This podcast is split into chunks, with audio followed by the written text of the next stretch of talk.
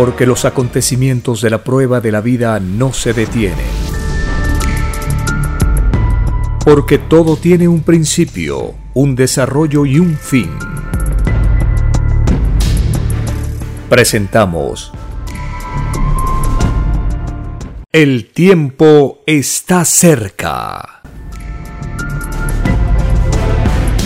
Una gran oportunidad para cambiar nuestros destinos y la vida. El cambio de costumbres provocará la caída del sistema de vida, de las leyes del oro. Los acontecimientos le salen al encuentro a las criaturas. Una nueva revelación, escrita por el primogénito solar, Alfa y Omega, se extiende por el mundo. Ciencia celeste, nueva moral, filosofía común, justicia divina. El tiempo está cerca.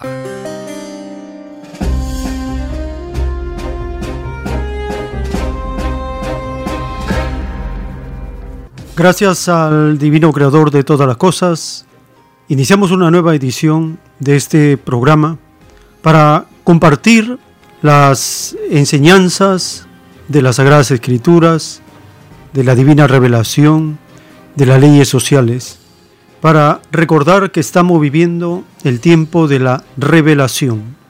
La revelación atrae y fascina a todos porque trae cosas nuevas, porque nos explica en una forma muy amplia los conceptos de materia y espíritu. Nos revela lo que va a venir. Nos da a conocer lo que hubo en el pasado y se despeja, se desvela todo lo misterio, los enigmas que en la prueba de la vida han ocurrido. Por eso se llama revelación, dar a conocer lo que los seres humanos, lo que los seres humanos no sabemos.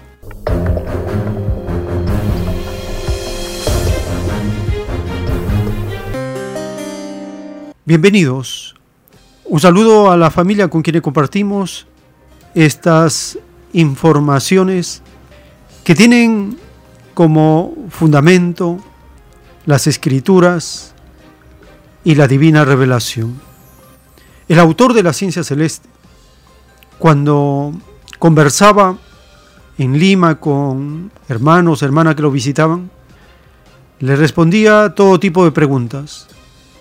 En el cassette número 10, en el lado A, casi en la parte final, le preguntan acerca del comunismo.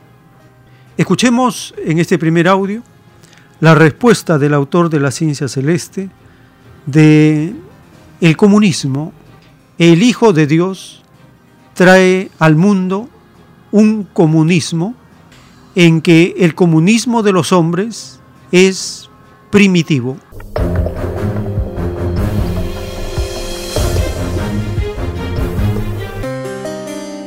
El Hijo de Dios trae un comunismo, el comunismo de los hombres es primitivo. Resulta que como se le había dicho que solo Satanás divide, no había que practicar la ley común para no dividirse. Pues. El hijo primogénito no le perdona a la humanidad ni un segundo de ocio y la humanidad maldice la vida humana. Esto se debe a que el espíritu, hijo del Dios, le había prometido al Padre una perfección total, la más grande que la mente puede imaginar, sin ni un segundo de pérdida de tiempo. Y él viene a hacer cumplir el pedido y nos hace llorar a todos. No que el ser humano, al escoger el sistema de vida de la bestia, empezó a darse la píldora, a engañarse, a eludir la responsabilidad, lo más fácil, lo mejor para mí, quítale al otro, y eso, y eso, y eso. Y eso es no es perfección, pues. Y el Hijo de Dios viene a cobrarle lo que le prometió a su Padre. Porque trae una moral que llama gobierno de Dios. El tiempo está cerca. El autor de la ciencia celeste nos explica, nos revela que el Hijo de Dios trae al planeta un comunismo en que el comunismo de los hombres resulta primitivo. En el Evangelio, Cristo dice que solo Satanás divide.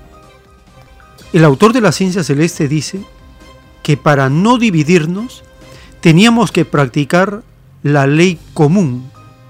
Teníamos que vivir el comunismo para no dividirnos.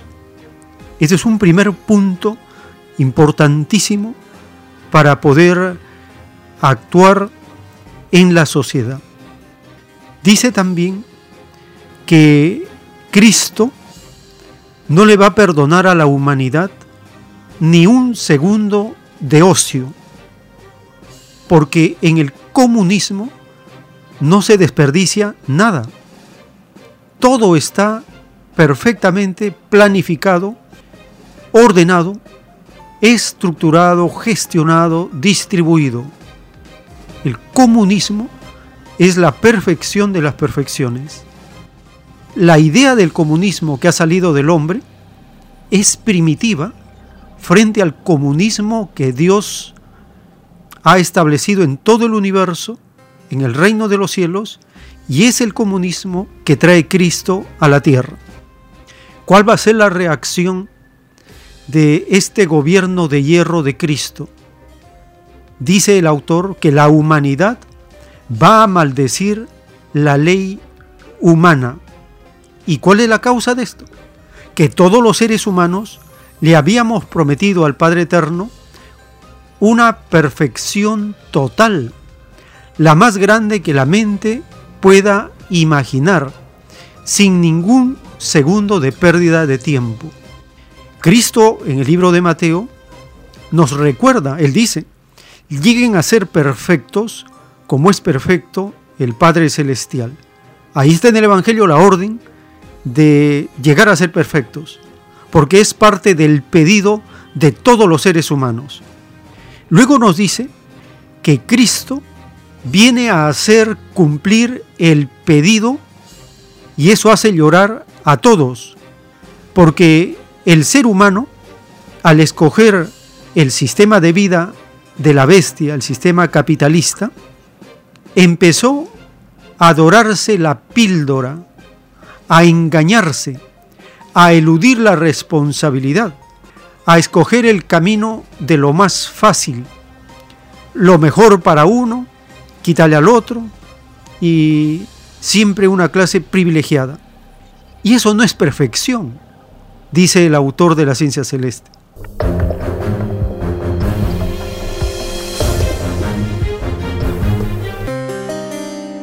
Cristo viene a cobrar lo que la humanidad le prometió al Padre Eterno porque Cristo trae una moral elevadísima que se llama el vierno de hierro de Cristo.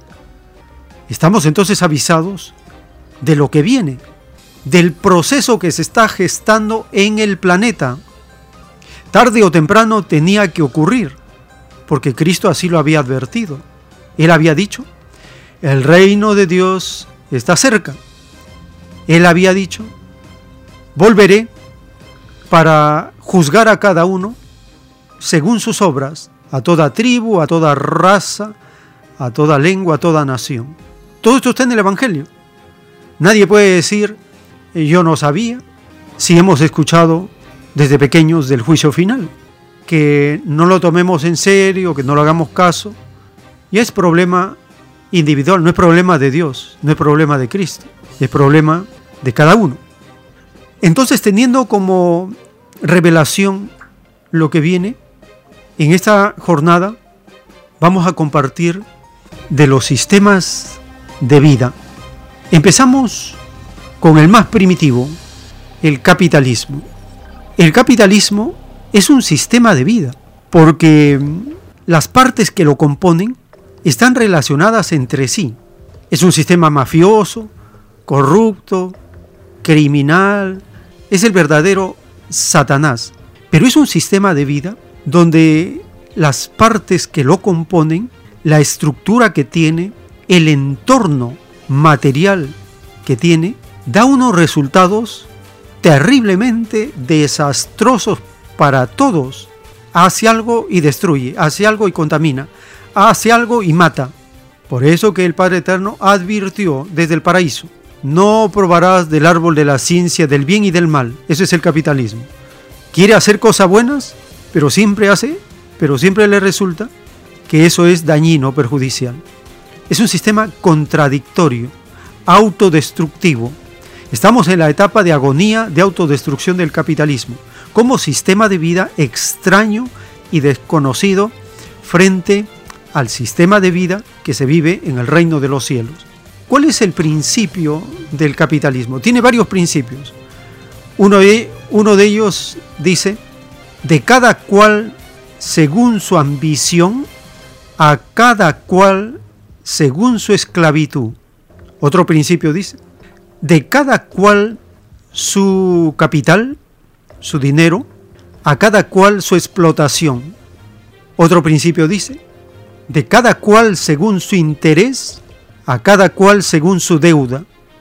Todos los principios del capitalismo son demoníacos, porque dividen a la sociedad en privilegiados y explotados, en explotadores y explotados, en acaudalados y en pobres, en ambiciosos y trabajadores, en acomplejados por el oro y explotados que sobreviven. Otro de sus principios podría ser a cada uno según su contrato y a cada cual según su sueldo miserable. Todo lo que el capitalismo como sistema de vida estructura y hace, siempre lleva el veneno de Satanás. División, explotación, confusión, pleito, destrucción. El capitalismo es tan primitivo porque los seres humanos tenemos que trabajar tres cuartas partes del día para ganarnos el pan de cada día y eso demuestra que es el más ineficiente, el más atrasado, el que no tiene la mejor productividad del esfuerzo de millones de seres humanos. Otro de los vicios del capitalismo es que no puede dar trabajo pleno a toda la sociedad. Necesita siempre un ejército de desempleados para explotarlo mejor. Necesita crear la informalidad para explotar mejor, para lucrar mejor. El capitalismo es el mismo Satanás advertido en la Sagrada Escritura.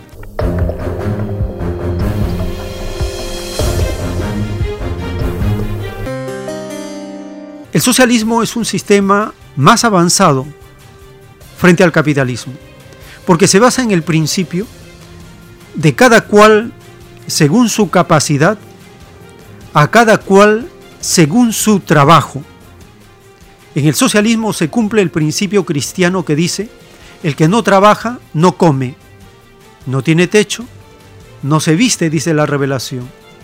En el socialismo se cumple la abolición de la explotación del hombre por el hombre, porque desaparece la clase explotadora, los ambiciosos, los privilegiados, desaparece este sector minoritario que usa la fuerza para robar el sudor de frente de millones de trabajadores.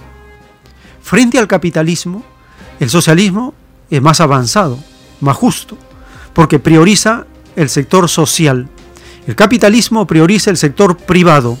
Privado quiere decir privar de lo que los demás necesitan para vivir. De ahí viene el sector privado. Y el capitalismo siempre está favoreciendo, está legislando y está ejecutando en beneficio del sector privado. Hasta llegan a cometer la más grande mentira diciendo que los empresarios son los que generan riqueza Así dicen todos los derechistas, todos los capitalistas.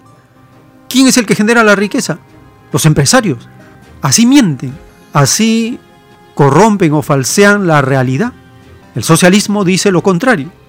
El socialismo demuestra que son los trabajadores los que crean la riqueza, los que hacen la infraestructura, los que producen las innovaciones, los trabajadores. Y esto es cierto, está comprobado. En cambio, no se puede probar que los empresarios generen riqueza, porque no trabajan, explotan. Explotar, acumular, acaparar la riqueza del sudor de frente de millones de trabajadores se llama robo. Y se hace en una forma tan disfrazada que la plusvalía no se ve.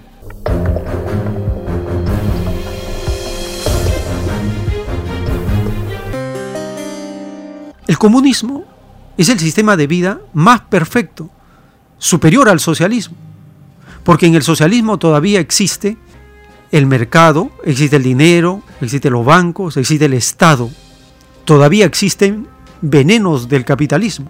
En el comunismo ya no existe Estado, no existe mercado, no existe dinero, no existen clases sociales, no existen fronteras, no existen religiones, no existen templos. Existe una sociedad de genios, de sabios, de virtuosos, que tienen contacto directo con Dios, con Cristo. Porque ¿quién es el que trae el comunismo? Cristo. ¿Y a quién la trae? A los seres que están preparados para vivir el comunismo. ¿Y quiénes son? Todos los niños de la tierra. Los adultos, según la revelación, solo son 30 personas en todo el planeta. Así que nosotros estamos fuera. Nos falta evolucionar mucho para el sistema más evolucionado, más perfecto, más amoroso que Dios ha creado, que se llama comunismo, donde nadie es dueño de nada, todo pertenece a todos, todo es gratuito, como es gratuito nadie puede ser explotado, como pertenece a todos nadie dice esto es mío, desaparece el egoísmo, los complejos de posesión, la inseguridad si es que no hay dinero, todos esos vicios, esos complejos desaparecen. Hemos planteado Ah, la fórmula, el principio del comunismo es de cada cual según su capacidad, a cada cual según su necesidad. Esta fórmula es tan perfecta que elimina, de arranque elimina la riqueza. Al eliminar la riqueza, desaparecen los pobres. Porque ¿quién genera la pobreza? La riqueza mala vida, la riqueza acaparada injustamente. Eso es lo que genera pobreza. Entonces cuando los capitalistas dicen luchamos contra la pobreza, mal. Tienen que luchar contra la riqueza mala vida. Y ahí desaparece la pobreza. Pero están luchando contra el efecto, que es la pobreza. Y esto se comprueba con la siguiente pregunta. ¿Quién apareció primero, el rico o el pobre? ¿Quién apareció primero? Si el pobre apareció primero, el pobre es culpable. Pero si el rico apareció primero, el rico es culpable.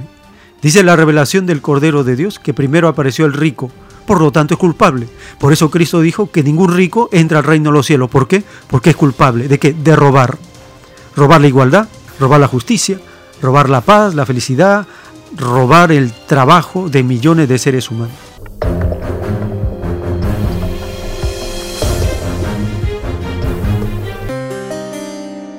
Para conocer un poco más de este tema, hemos tenido en esta semana una nueva entrevista con el periodista Ricardo Castillo. Él tuvo a bien invitarme para participar en una conversación con un representante del PPC, partido el llamado Partido Popular Cristiano, y un abogado constitucionalista simpatizante del APRA. Vamos a compartir esta entrevista comunismo, capitalismo, socialismo, derecha, izquierda, democracia o cleptocracia, luego de la entrevista.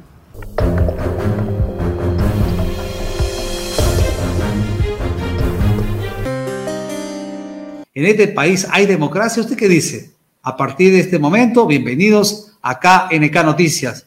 Estamos en vivo y en directo para todo el país. Eh, vamos a saludar a nuestros invitados especiales, a Javier Guimés Barrios y el hermano eh, Joel Alfaro Tauro, que ya están listos en la sala para dar su presencia en un momento más. KNK, un canal que llega al mundo para servir. ¿Por qué tanta agresión, tanta, tanta confrontación? Hay familias que se han dividido porque alguien va a votar por la señora Keiko o porque va a votar por el señor Castillo. ¿De qué se trata? ¿Realmente está en juego el futuro del país o, qué se pone en peligro? También pregunto yo. Pero no quiero monopolizar este, este encuentro y por eso tenemos la generosidad de nuestros invitados especiales, el hermano eh, Joel Alfaro. Hermano, ¿cómo le va? Buenas noches. Gracias al Divino Creador, bien, hermano Ricardo. Gracias por la invitación para conversar con tus invitados. Muy bien, nosotros somos agradecidos, sinceramente. Javier, querido amigo, ¿cómo te va? Buenas noches. ¿Cómo estás, Ricardo? Buenas noches, gracias por la invitación. Un saludo a nuestro hermano Joel. Muy bien. Hermano Joel, eh, ¿cómo entiende usted desde su posición como hombre de fe, cómo entiende la democracia en nuestro país? En base a las Sagradas Escrituras, entendemos que la voluntad del Creador es que tengamos un gobierno donde no haya injusticia, atropello, abuso contra nadie. En ese ideal, en ese modelo de gobierno que enseña las escrituras, si comparamos con nuestra realidad, podemos darnos cuenta que es al revés. En esta sociedad ocurre el atropello, el abuso, la injusticia, y se ha legalizado. Parece que fuera normal, legal, legítimo. Las Sagradas Escrituras nos advierten que ese estado de cosas no puede perdurar mucho tiempo, tiende a degenerarse, a debilitarse y a caer. Si hacemos una mirada rápida al pasado, todos los gobiernos han caído, han desaparecido, ya no están. No hay ni uno solo que se haya podido perpetuar, porque según las Sagradas Escrituras, si no se cumple los mandamientos de Dios, nadie queda. No hay salvación para este planeta si no se tiene como base la moral, la justicia y la igualdad. De allí nace la unidad, no la rivalidad. De allí nace el amor común, no las enemistades, el odio, los pleitos por cosas que no van en la unidad de una familia, de una nación, de un planeta. Entonces, desde las Sagradas Escrituras, esta llamada democracia resulta ser falsa democracia, como lo iremos profundizando en sus diversos campos que afectan la vida de todos los pobladores. Muy bien, hermano. ¿Qué, ¿Cuál es tu opinión? ¿Qué piensas, Javier Guimed Barrios? Ah, bueno, sí, en relación a, al sistema de gobierno de la democracia. Exactamente, Javier. Eh, ¿Cómo percibes la democracia en nuestro país? Sí, bueno, mira, este, en cierta forma, eh, retomando un poco la idea de que nos, transmite Joel, eh, en cierta forma sí es importante los principios y los valores eh, fundamentados sobre todo en la doctrina cristiana. Eh, estoy de acuerdo con él que, que los valores trascendentes del cristianismo pueden elevar de alguna manera la moral de los pueblos. De hecho, la fundación de la sociedad republicana en el Perú está sustentada sobre esos valores. El catolicismo eh, es prácticamente eh, el fundamento del cristianismo, digamos, de la tradición cristiana desde el inicio de la República. Eh, pero habría que hacer una diferencia entre lo que es el aspecto de la doctrina confesional, que es en este caso la creencia personal y la práctica, digamos, religiosa de, digamos, los principios fundamentales del cristianismo en relación al aspecto social de la política.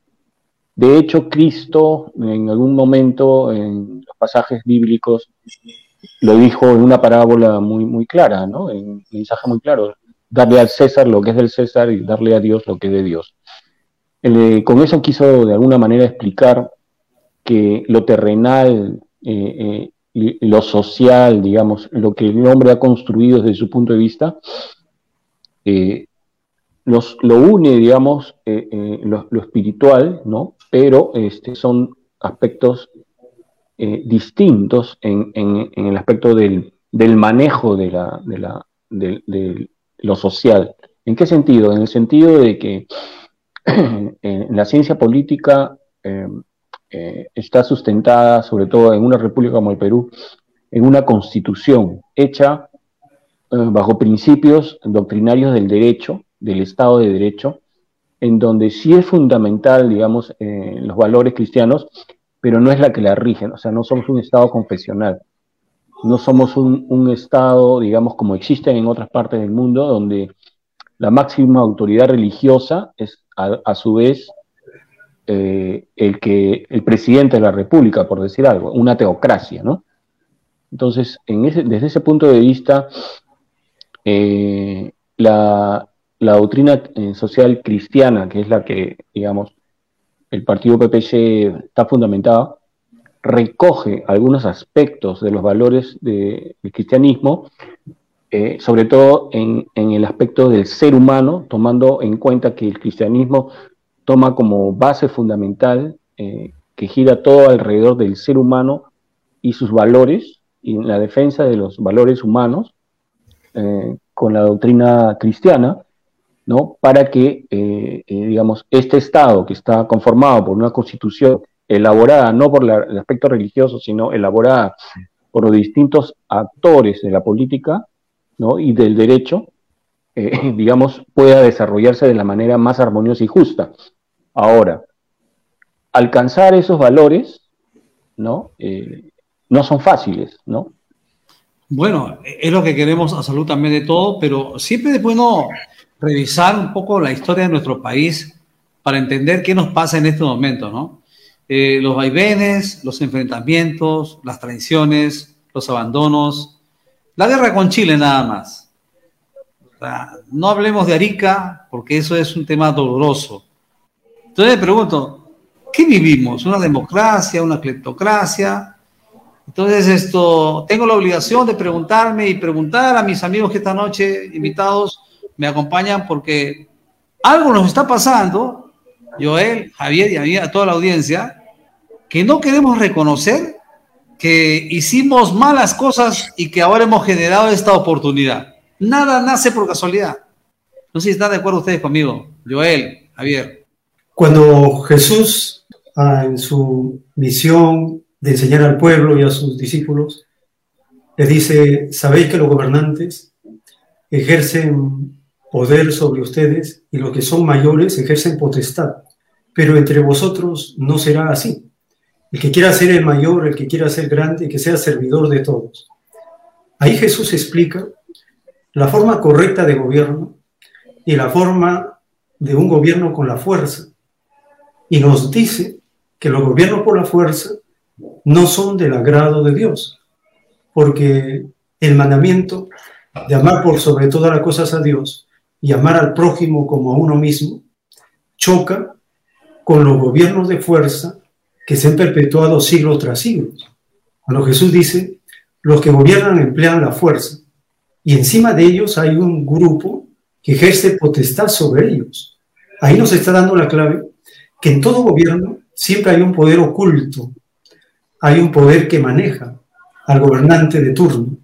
En el Perú es evidente que hay grupos económicos, grupos poderosos, que consideran que el presidente es su empleado. El caso patético de Ollantumala. El ministro de Economía fue designado en la CONFIE, según escribe Francisco Durán.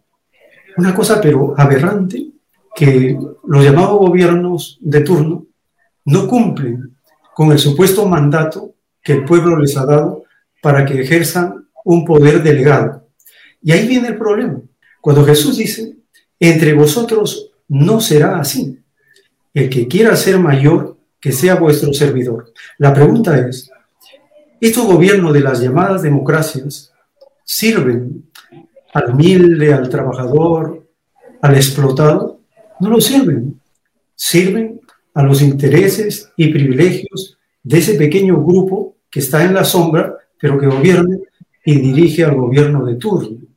Este planeta está en ese círculo vicioso cientos de años, miles de años. Está en ese círculo vicioso. ¿Será posible romper? Nosotros somos optimistas que las nuevas generaciones han traído ideas transformadoras, renovadoras, revolucionarias.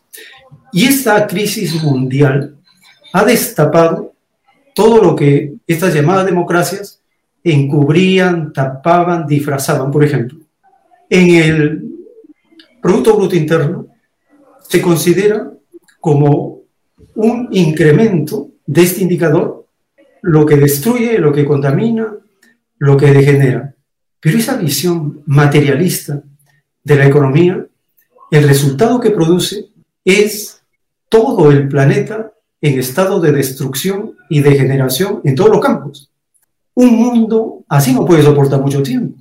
Se necesita entonces una renovación moral, una nueva moral, para corregir desde la base todo lo que está mal hecho. Es posible hacerlo. Los pueblos durante la historia siempre han mostrado resistencia, porque a nadie le agrada que le roben, que le mientan, que le exploten, que le traicionen, que le quiten lo que con su sudor de frente se ha ganado. A nadie le agrada que hagan daño, porque la justicia la llevamos dentro y sale al exterior. Jesús de Nazaret, cuando tiene esta visión del futuro de la humanidad, distingue dos clases de gobierno, los gobiernos de la fuerza y los gobiernos del servicio de los unos con los otros. Es decir, se prioriza lo privado o se prioriza lo social. Si se prioriza lo privado, se va contra la naturaleza. Nada hay privado en la naturaleza. Todo es común. ¿Por qué nunca se ha priorizado lo social? Porque los privilegios y las comodidades de este grupo que gobierna a los gobiernos de turno no quieren compartir lo que han producido los trabajadores. La riqueza la crean los trabajadores, según mandato de Dios. La riqueza no sale del aire. La riqueza cuesta sudor de frente. Te ganarás el pan con el sudor de la frente. Y toda sociedad en trabajo colectivo genera un excedente. El problema viene cómo se distribuye, cómo se reparte el excedente. Las llamadas democracias del mundo no pueden distribuir equitativamente el excedente de la producción de la riqueza porque no se basa en el fundamento de dar a cada uno según sus necesidades. Y ahí está la clave de un gobierno justo, cuando se da a cada uno lo que necesita. Eso sería un pequeño aporte tomando como referencia la enseñanza de Cristo. Eh, hermano, eh, también vamos a escuchar la opinión de Javier Guimet en relación a su, a su comentario. Y ya está listo también el doctor Mario Luján, él es un constitucionalista. Yo creo que aquí los tres tenemos que comenzar pues una, una, ronda de preguntas para escuchar y, y, seguramente enterarnos de la, de la historia de la democracia en nuestro país. Javier, ¿qué opina Javier? Bueno, mira, este, existen de repente algunas tendencias, eh, digamos, eh, de movimientos de izquierda que quieren relacionar con, a, la izquierda con, con, el cristianismo, digamos, ¿no?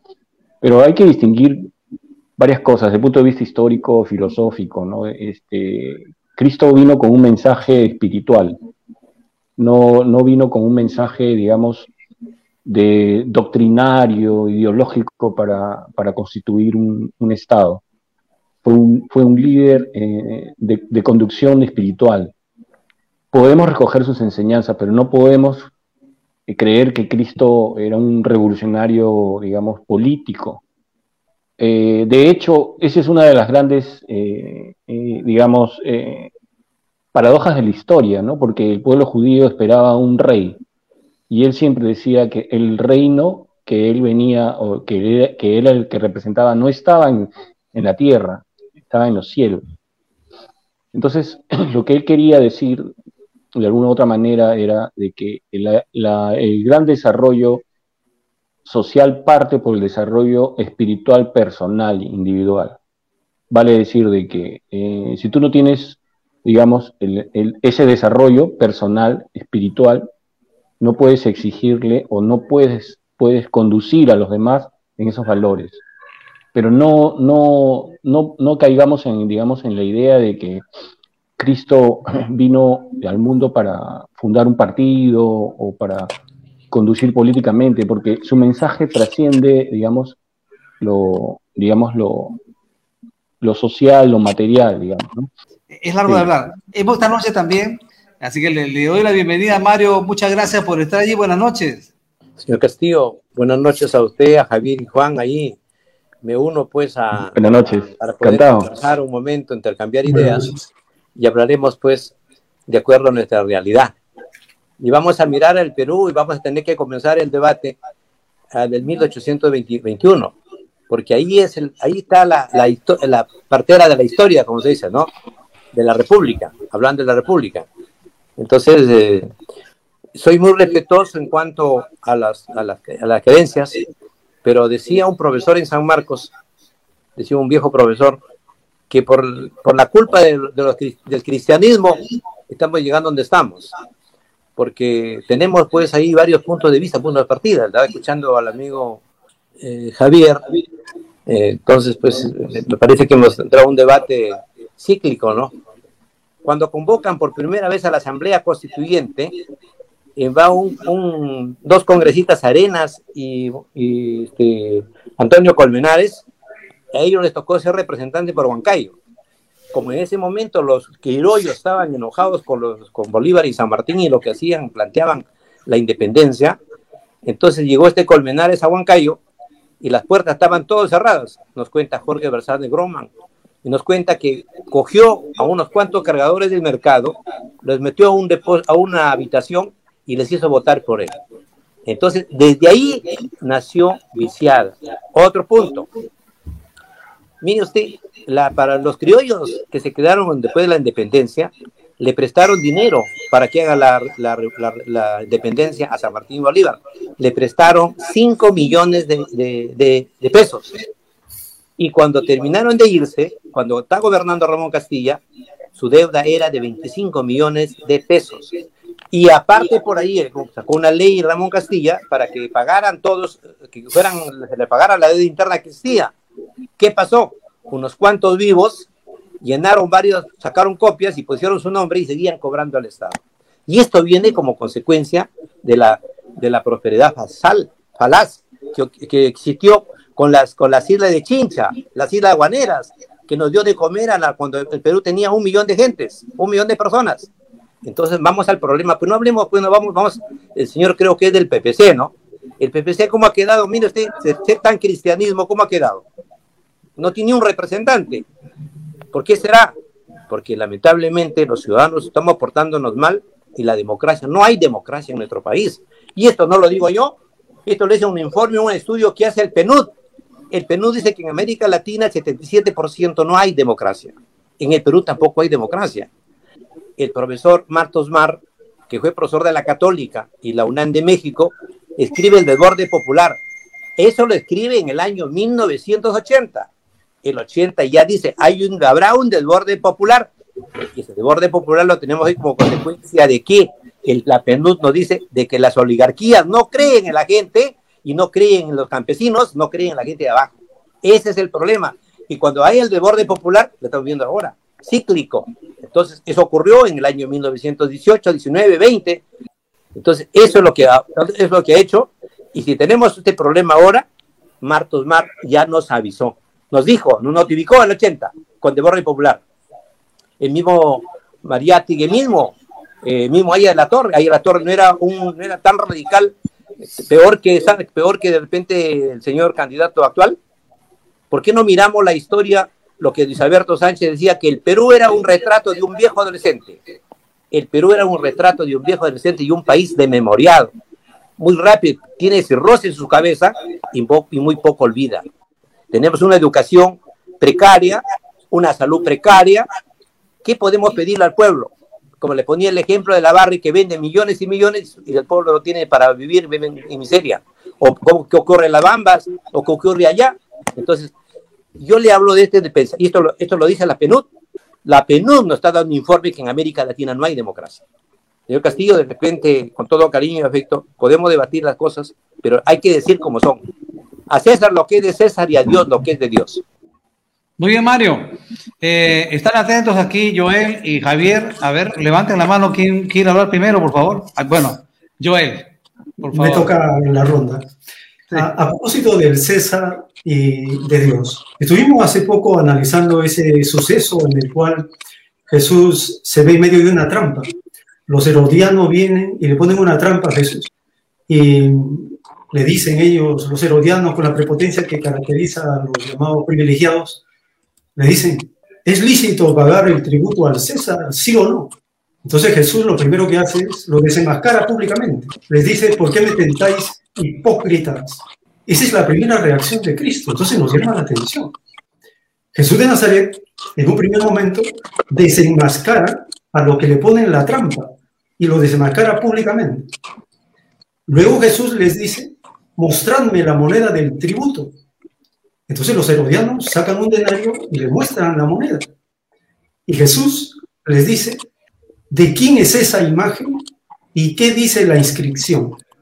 Entonces nosotros analizamos con sorpresa por qué Jesús le dice de quién es esa imagen y qué dice la inscripción.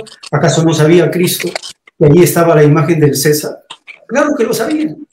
¿Acaso no sabía que ahí decía Ave Tiberio César? Claro que sabían. Entonces, ¿qué significa el que Cristo desconozca al César?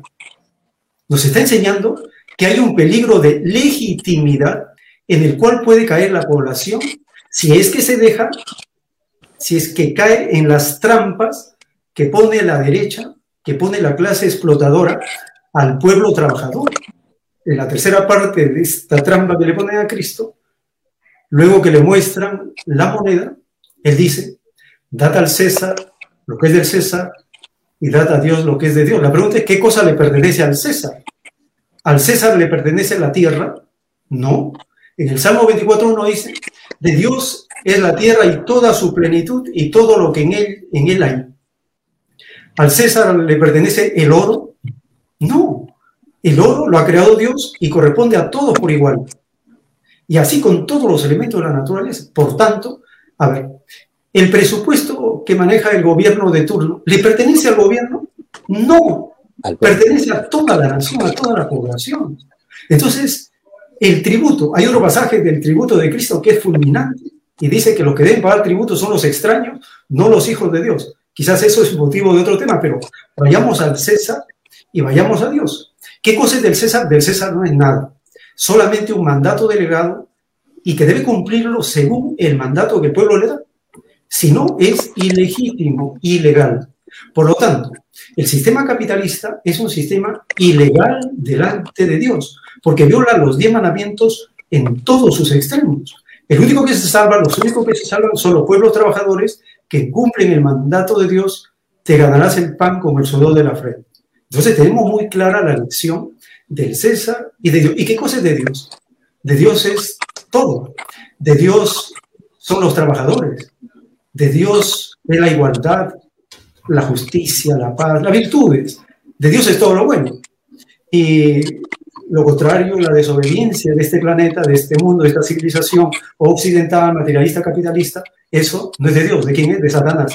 En conclusión, diríamos, el capitalismo es el mismo Satanás de la Sagrada Escritura disfrazado de sistema de vida que pone trampas a todos los seres humanos que quieren hacer el bien, porque este sistema degenera las buenas intenciones, todo lo corrompe, porque como dice el doctor Mario, esta llamada república nació falsa, nació viciada, nació corrupta, y eso no puede sostenerse en el tiempo. Lo que vivimos actualmente es el efecto de la podredumbre de un sistema de vida basado en el oro y no basado en los mandamientos de Dios y en la virtud de Dios. Y entonces no podemos sorprendernos de lo que estamos viviendo. Estamos viendo los efectos, las consecuencias de un sistema de vida que ha sido condenado por Dios cuando Cristo dijo, ningún rico entrará al reino de los cielos. Más fácil es que pase por el ojo de una aguja un camello a que entre un rico al reino de los cielos. Entonces, las escrituras son clarísimas en su doctrina, en su filosofía, en su práctica y en todo lo que nos conviene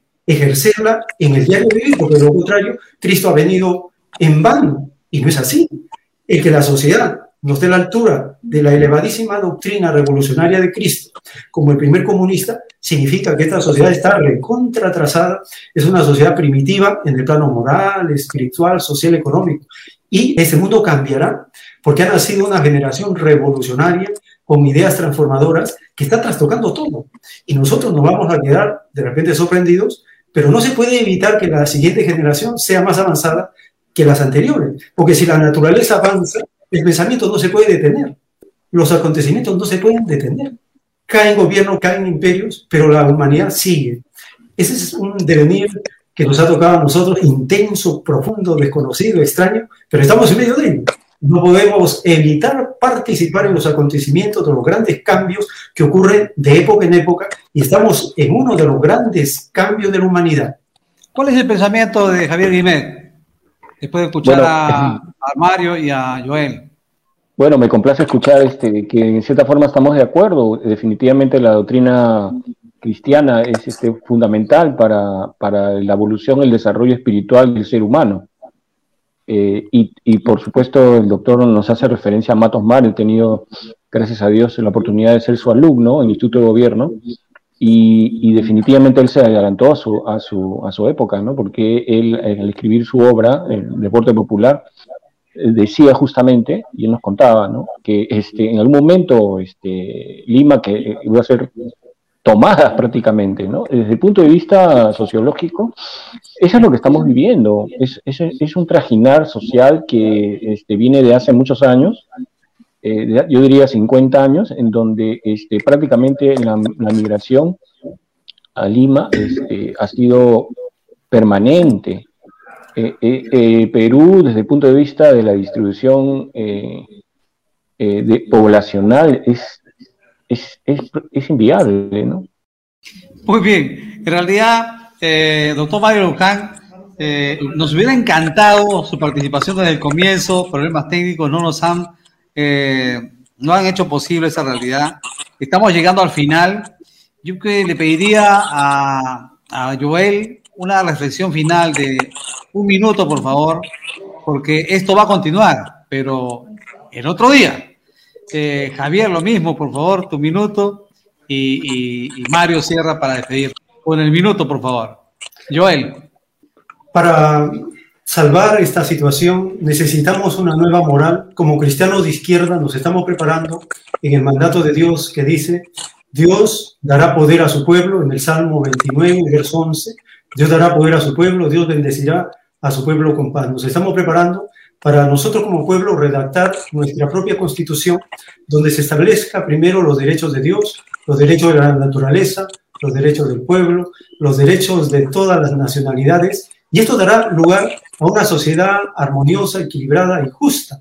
Necesitamos una nueva moral, una nueva doctrina, porque el planeta, la sociedad como lo hemos conocido, ha terminado estamos entrando a un nuevo mundo. Este mundo capitalista está agonizando, el capitalismo se está empobreciendo día tras día y una nueva sociedad más justa está naciendo. Muchas gracias por la invitación. Gracias, Joel Alfaro. Tauro, Javier Guimet, tu minuto, por favor. Muchas gracias, amigos. Bueno, simplemente para terminar, yo quisiera este, eh, convenir que en realidad en ciertos aspectos estoy de acuerdo con mis, mis amigos este, que hemos este, compartido, que el Perú este, sí necesita un cambio, pero el problema no es el cambio, el problema es eh, qué tipo de cambio es el que se quiere. Por ejemplo, si se habla del cambio de la constitución, de, la, de crear una asamblea constituyente, pero esa no, ese no es el problema. El problema no es el cambio, sino qué tipo de cambios quiere. Porque si vamos a cambiar las cosas para que empeoren las cosas, ¿no? Entonces, eh, mejor reflexionemos.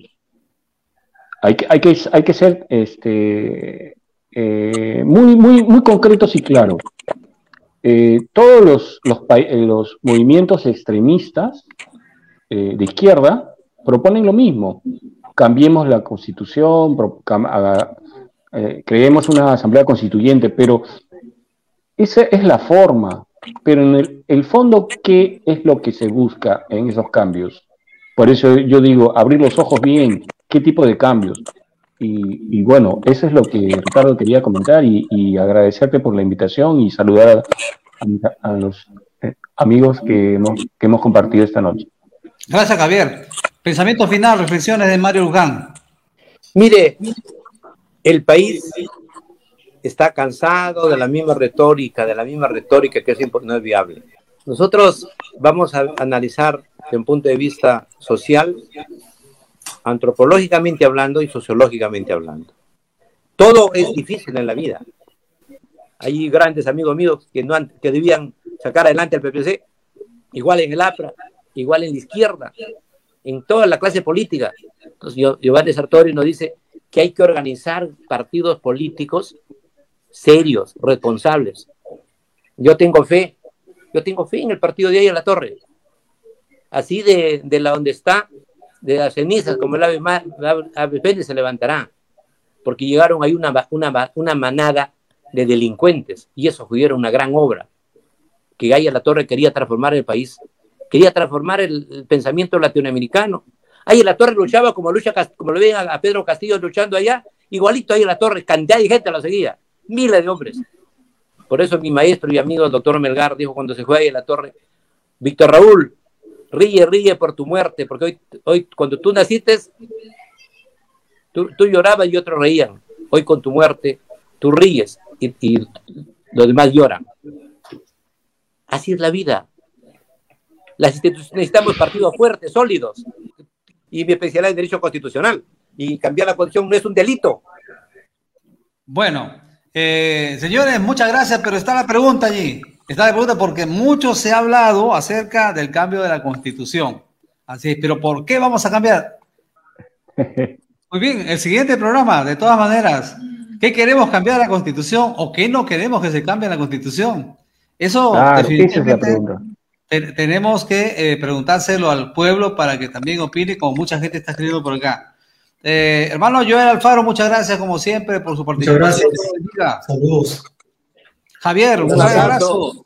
Este, este, es, este es el fervor de la democracia, del diálogo y las disculpas si algo hay, esto, pues la, la política es pasión, la, la, política es servicio. Y en ese contexto de entrecedor de ideas, un abrazo para todos, porque debemos saber conversar, necesitamos dialogar para que tengamos un país próspero mediante el diálogo y así haremos la democracia. Si no hay diálogo, no hay democracia. Ahí se llama tiranía. El tiempo está cerca. Hemos compartido esta edición de la entrevista realizada por el periodista Ricardo Castillo en su programa KNK Noticias. Ahora vamos a abrir la línea telefónica el 472-3110, 472-3184, desde las regiones marcando el 01, 472-3383. Tenemos una comunicación. Aló.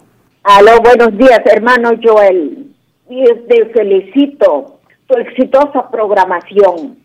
Y a los señores también que está con usted, eh, también, eh, esos señores. Ellos preguntan, ¿qué es lo que, queremos? Pues queremos ya trabajar los peruanos en nuestra tierra, nuestros alimentos, nuestras tierras, nosotros mismos ¿Qué queremos, dice, con cambio de constitución? Que no siga sacando la minería gratis. Esos uh, señores ricos que aprendan a trabajar otra manera. ¿Ah? Que vuelvan a nosotros toda nuestra riqueza. para afuera ya no queremos. Estamos cansados.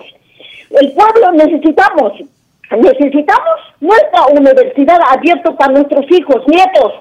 Y no tenemos, gracias a los ricos, no tenemos ni siquiera mis hijos, todos los hijos del pueblo no tienen estudio. No, estamos hartos. Y como dice la señora Micaela Bastidas, ya no podemos más.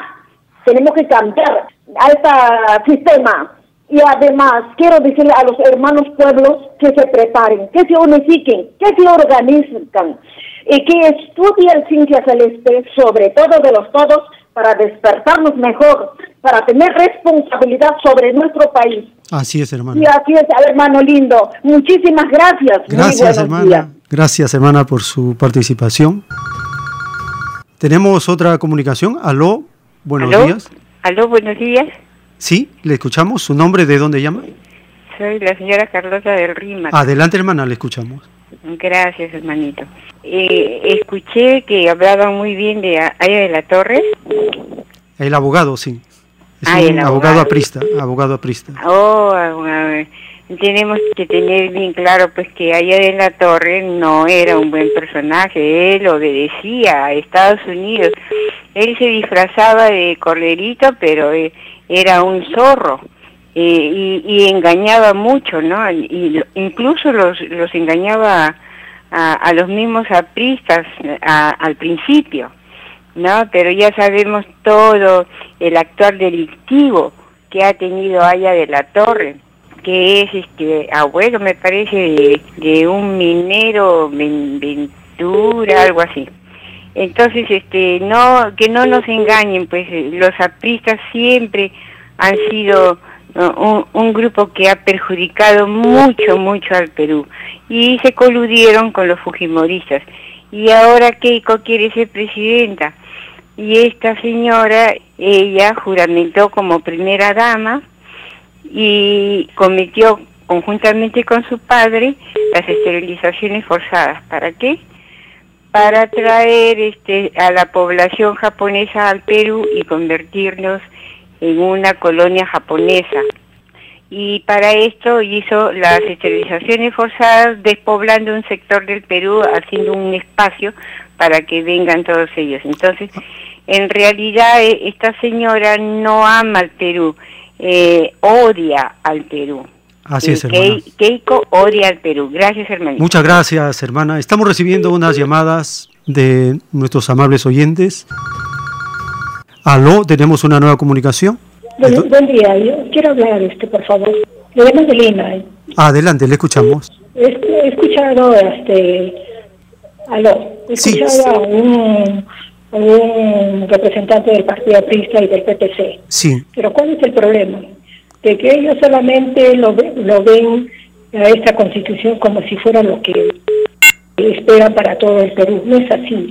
Esa constitución fue hecha a medida a medida para proteger a los, los grandes. Ahí está Dionisio Romero, ahí está la banca y otros.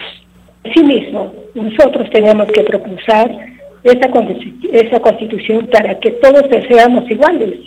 Y ahora hay muchas cosas que están haciendo contra el profesor eh, Pedro Castillo, ¿no? Dentro de ellos son un locutor muy conocido durante la época de Fujimori, ahora se quiere dar muy que ha cambiado, dice, pero en el fondo habla una cosa y luego hace otra cosa. Solamente quiero que el, Perú tome conciencia de la realidad en que estamos pasando. Si votan por la por esta señora japonesa que no es peruana, entonces aténganse a la consecuencia, porque lo primero que va a hacer es, bueno, liberar a su padre y asimismo eh, dejar que los, los, seres humanos de acá de nuestro Perú se mueran con la disculpa de la COVID. Y luego va a implantar lo que están haciendo en Colombia, ¿no? La reforma tributaria que nos va a llevar a, la quiebra a todas las empresas. Eso es todo. Buen día. Muchas gracias por su participación. Con esta llamada terminamos este segmento. Muy agradecido por su participación. Hemos vuelto a abrir la línea telefónica después de un año de haber estado adecuándonos a una nueva llamada normalidad. Dios mediante, abrimos nuevamente la línea telefónica para aquellos que no han participado, continúen dando sus valiosas opiniones, sus aportes, su sabiduría que nos enriquece a todos, porque así vamos logrando la filosofía común que nos unifica a todos en un pensar, en un sentir, en un solo plan, en un mismo destino, en la gran transformación que está ocurriendo en el Perú y que llama la atención a nivel mundial.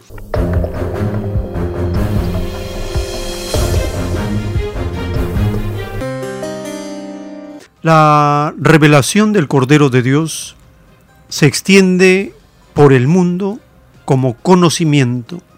Esa es la característica de esta nueva doctrina. Un conocimiento que guía, un conocimiento que transforma, que nos aclara y nos da a conocer lo que viene. Es una gran ventaja para todos saber el futuro, porque no estamos caminando a ciegas. Sabemos lo que viene, sabemos que el capitalismo está en agonía terminal. La revelación nos dice que un nuevo mundo está en germen, extendiéndose, y la doctrina nos prepara para ese cambio planetario, un mundo que se va y un nuevo mundo que viene. Así llegamos al término de esta primera hora. Les invitamos a acompañarnos en la siguiente tenemos más información para compartir y por la gracia del Divino Padre Eterno, en unos momentos continuaremos.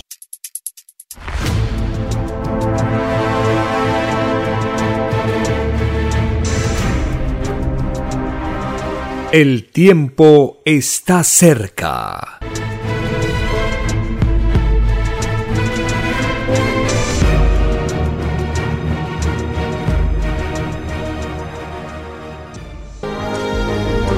Lea la maravillosa ciencia celeste y conozca su propio origen galáctico y su destino. Alfa y Omega. Todos los enigmas de la prueba de la vida se revelarán. He aquí que al extenderse la nueva revelación, se irá desmoronando la falsa historia de este mundo La tercera doctrina es una colosal escritura telepática, realizada en miles de planos o rollos, dictada por el Padre Eterno, al primogénito solar Alfa y Omega. Conozca la nueva biblioteca digital y descargue gratis los libros electrónicos del sitio www.alfayomega.com. Lea la nueva revelación que une la fe ilustrada con las leyes sociales y el cosmos infinito.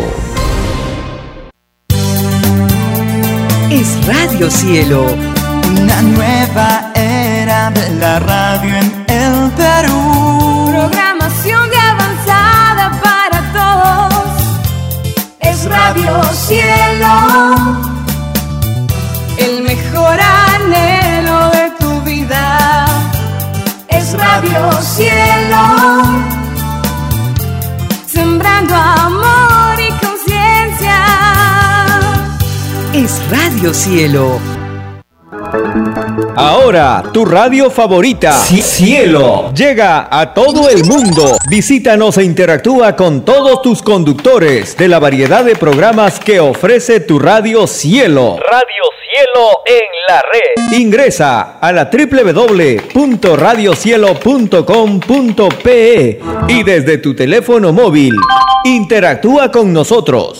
Radio Cielo, a la vanguardia de la tecnología. Te- te- tecnología. Ci- Cielo.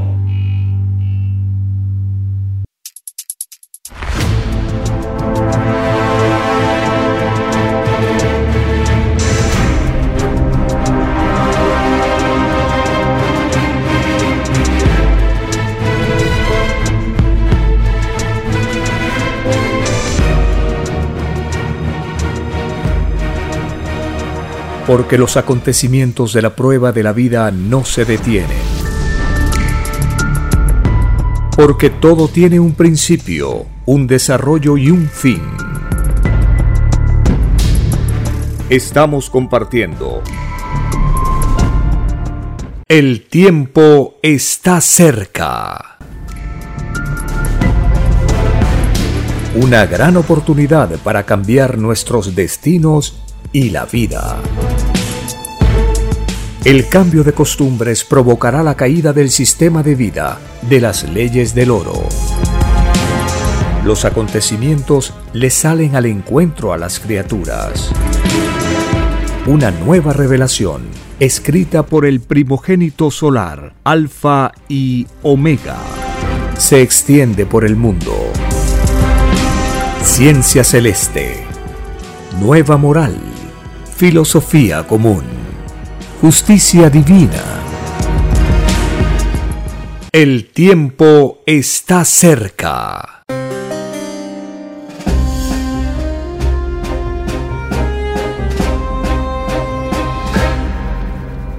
Gracias al Divino Padre Eterno, estamos compartiendo estas informaciones, estas nuevas de la revelación, para conocer los diversos campos de la vida en esta prueba que todos pedimos al Divino Creador.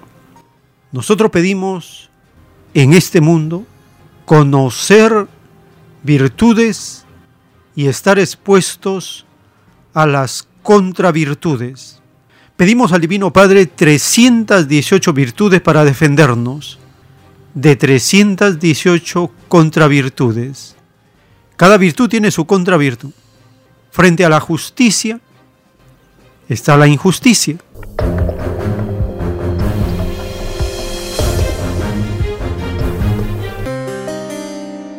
El periodista Ricardo Castillo, que tiene un programa noticioso diario en Facebook, KNK Noticias, nos invitó a participar en un tema llamado la normalidad. Compartimos el siguiente espacio, es la entrevista con el tema la nueva normalidad, la extraña normalidad del pasado, la desconocida normalidad del presente y la incierta normalidad del futuro.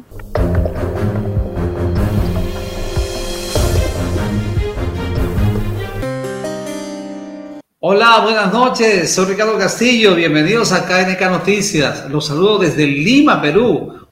Ustedes están viendo allí al pie de este servidor el título de esta noche. Todos queremos volver a la normalidad. Todos queremos volver a la normalidad.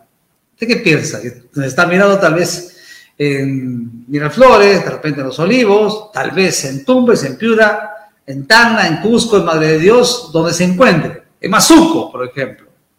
Allá en Madre de Dios. Tal vez de repente usted nos está mirando en Huancarama, en Apurímac. ¿Usted qué piensa? Todos queremos volver a la normalidad. ¿Para qué? Esta noche, este título del programa, en un mano a mano con el hermano Joel Alfaro Tauro. Vamos a hablar con él. Eh, la verdad que hicimos una promesa y lo estamos cumpliendo de volvernos a encontrar para charlar acerca de este tema. Hay gente que no quiere volver a la antigua normalidad. Es más, eh, luego vamos a conocer por qué se está titulando también, entre otras cosas, el programa La extraña normalidad antes del COVID-19. La extraña normalidad, la desconocida normalidad en el presente, desconocida y sufrida normalidad, y la incierta normalidad para el post-COVID-19. ¿Quién puede asegurar que a partir de este minuto la vida va a ser tal o cual? Nadie puede asegurar. Todo cambió o que nunca más vamos a volver esa normalidad que ahora atesorábamos, que de repente extrañamos, que necesitamos y que acariciamos. Bienvenidos a KNK Noticias, soy Ricardo Castillo, en vivo desde Lima, Perú. No se lo pierdan. Participen ustedes a través del Facebook de KNK Noticias. Escríbanos también en el WhatsApp 966-979-589. Aquí estamos. KNK, un canal que llega al mundo para servir. Queremos volver a la normalidad. ¿Para qué? Es nuestra pregunta. Esta noche doy la bienvenida al hermano Joel Alfaro Tauro y aprovecho este momento para decirle un gran abrazo virtual que ahora es real, hermano. ¿Cómo le va? Gracias al Divino Padre Eterno, bien hermano. Gracias por esta nueva oportunidad de compartir con las familias estas ideas, estas inquietudes, estas emociones, porque nuestro sentimiento es siempre mejorar, perfeccionarnos, superar todo aquello que nos mantiene en un atraso en todos los campos, en el plano moral, en el plano espiritual. Gracias, hermano, por este nuevo tema interesante que estás proponiendo. Yo le agradezco, hermano. No se imagina la cantidad de llamadas y comentarios que nos han hecho eh, amigos de diversas partes del Perú y el mundo, eh, comentando acerca de su participación y, y, cuándo va a seguir, cuándo va a volver. Pues ya, lo prometimos y aquí estamos. Qué bueno a esta hora y quiero saludar para comenzar a Jorge Abanto Zapata, que nos está mirando en Sechura. Un abrazo para él, amado hermano Jorge. Él también tiene pues todo un ministerio de comunicación. Eh, fantástico escucharlo. Eh, me envió un audio, por ejemplo, el pasado fin de semana y por lo que me escribe, está bien, está bien y es lo que queremos quienes te queremos, mi querido Jorge. Bueno, ¿cómo era la normalidad, este, hermano, para usted? ¿Cómo era la normalidad? Ya me olvidé. El término que ahora podemos ponerle es extraña normalidad. Extraño significa que no era correcto, no era natural, no estaba bien. ¿Y cómo podemos comprobar esta extrañeza? Por lo que vemos, se ha destapado todo un mundo que tenía oculto una serie de indicadores en la salud, la educación, el trabajo. Era un disfraz. Se ocultaba todo un drama que padecía el mundo durante miles de años. Esa extraña normalidad significa que no está en relación directa con la ley de Dios, con la moral de Dios, con el amor de Dios. Porque un mundo donde se crea y se destruye es extraño. Un padre de familia cuando ve que su hijo está creando algo y después lo destruye, dice, pero qué extraño comportamiento de mi hijo. Así nos mira el Padre Celestial a toda la humanidad. Trabajamos, creamos, destruimos, hacemos cosas, contaminamos, hacemos cosas buenas y malas. Eso es extraño. El Hijo de Dios cuando enseña al mundo, Él dice, no se puede servir a dos señores. O sirves al bien o sirves al mal, porque la verdad es una, Dios es uno. El destino debe ser uno, no debe ser dividido, no debe ser de confusión, debe ser correcto, debe ser natural, no artificial. Por lo tanto, la normalidad antes de esta crisis sanitaria mundial era de dificultades en todos los campos. No era natural, era artificial. Se falsificaban los indicadores, se modificaban las tasas del crecimiento para aparentar un aparente desarrollo, bienestar, comparándolo con décadas anteriores, pero todavía ha sido una ilusión, una burbuja que rápidamente se ha roto. Extraño significa lo que no va en relación con el destino mencionado en las escrituras por el Padre Celestial para toda la humanidad. Todo padre desea lo mejor para sus hijos, cuanto más el Padre Celestial desea que todos nosotros vivamos como una familia planetaria, con un solo plan, un solo destino, un solo propósito, que desaparezca la guerra, la contaminación, las divisiones. Eso no le agrada a ningún padre humano, menos le va a agradar al Padre Celestial. Por lo tanto, caracterizamos el periodo anterior como extraño. Hermano, hemos abusado de nuestras libertades, definitivamente. Hemos hecho eh, de lo bueno eh, malo y de lo malo bueno. Es más, hemos ganado prestigio, fama, asiento yendo contra las reglas, contra los principios morales. Y yo vuelvo a preguntar, usted que me está mirando en algún lugar del Perú, ¿quiere volver a la normalidad? ¿Para qué? Bueno, yo le pregunto, le converso a usted que nos está mirando aquí con el hermano Joel. ¿Todos queremos realmente volver a esa normalidad? A esa extraña, esa forma tan, eh, digamos, a ver, deportivamente hablando, tan antirreglamentaria de vivir? ¿Queremos volver a esa normalidad? Eh, esta noche permítanme, hermano Joel, saludar a José Gabriel Guevara. Un abrazo, Ricardo. Esta pandemia nos golpea cada día. La tierra se enfermó, la naturaleza en su sabiduría volverá a su estado original, aunque eso requiere que nos tenga que expectorar si no cambiamos. Bueno, es un mensaje decididamente potente. Gracias, José Gabriel. Escribe aquí Jorge Abanto. Luisa Luz también nos está mirando. Manuel Castillo dice, extraña normalidad, pura mentira. Bueno. Ah. Se intuye que era falsa la normalidad anterior, se intuye. Es por eso que rápidamente uno reconoce que no estaba bien. Por ejemplo, se trasladan las personas en autos particulares. En una ciudad un 25% usa autos particulares pero abarcan el 75% de las vías públicas. Si hubiera una planificación y hubiera un sentido de colaboración de la población, el sistema de transporte sería público mayoritariamente. Hay un proyecto importante que en algunas ciudades se planteó, que el transporte colectivo sea gratuito, el trabajo que produce un excedente va a subsidiar ese servicio para ver el beneficio en el corto tiempo, menor contaminación, se aligera el tránsito, los beneficios son muchísimos, porque en el Perú hace poco se consideró que era una de las ciudades que más estrés producía en los habitantes por el tráfico, el congestionamiento, la larga espera de poder pasar de un punto a otro de la ciudad. Eso no es normal, eso es extraño. Se puede corregir, claro.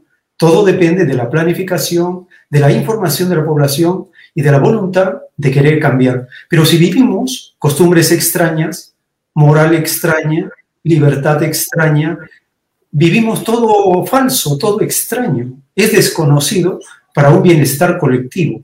Es por eso que la intuición de la población está reflexionando y discriminando, separando lo anterior, como era, cómo se vivía.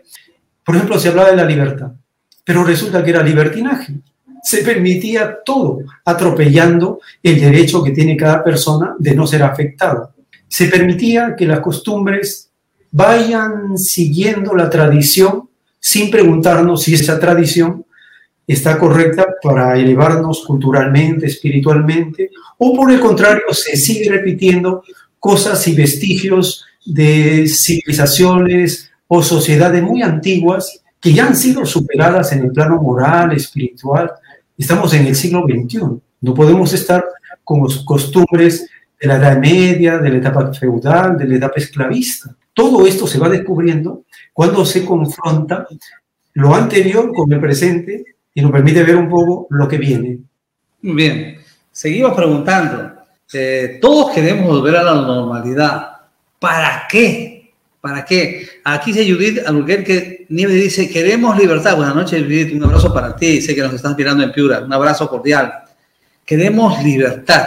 Judith, cuéntanos, ¿qué tipo de libertad? Porque yo estoy viendo por acá, hay gente que dice, extraño la discoteca, extraño los estadios, extraño las fiestas, extraño, extraño esa normalidad.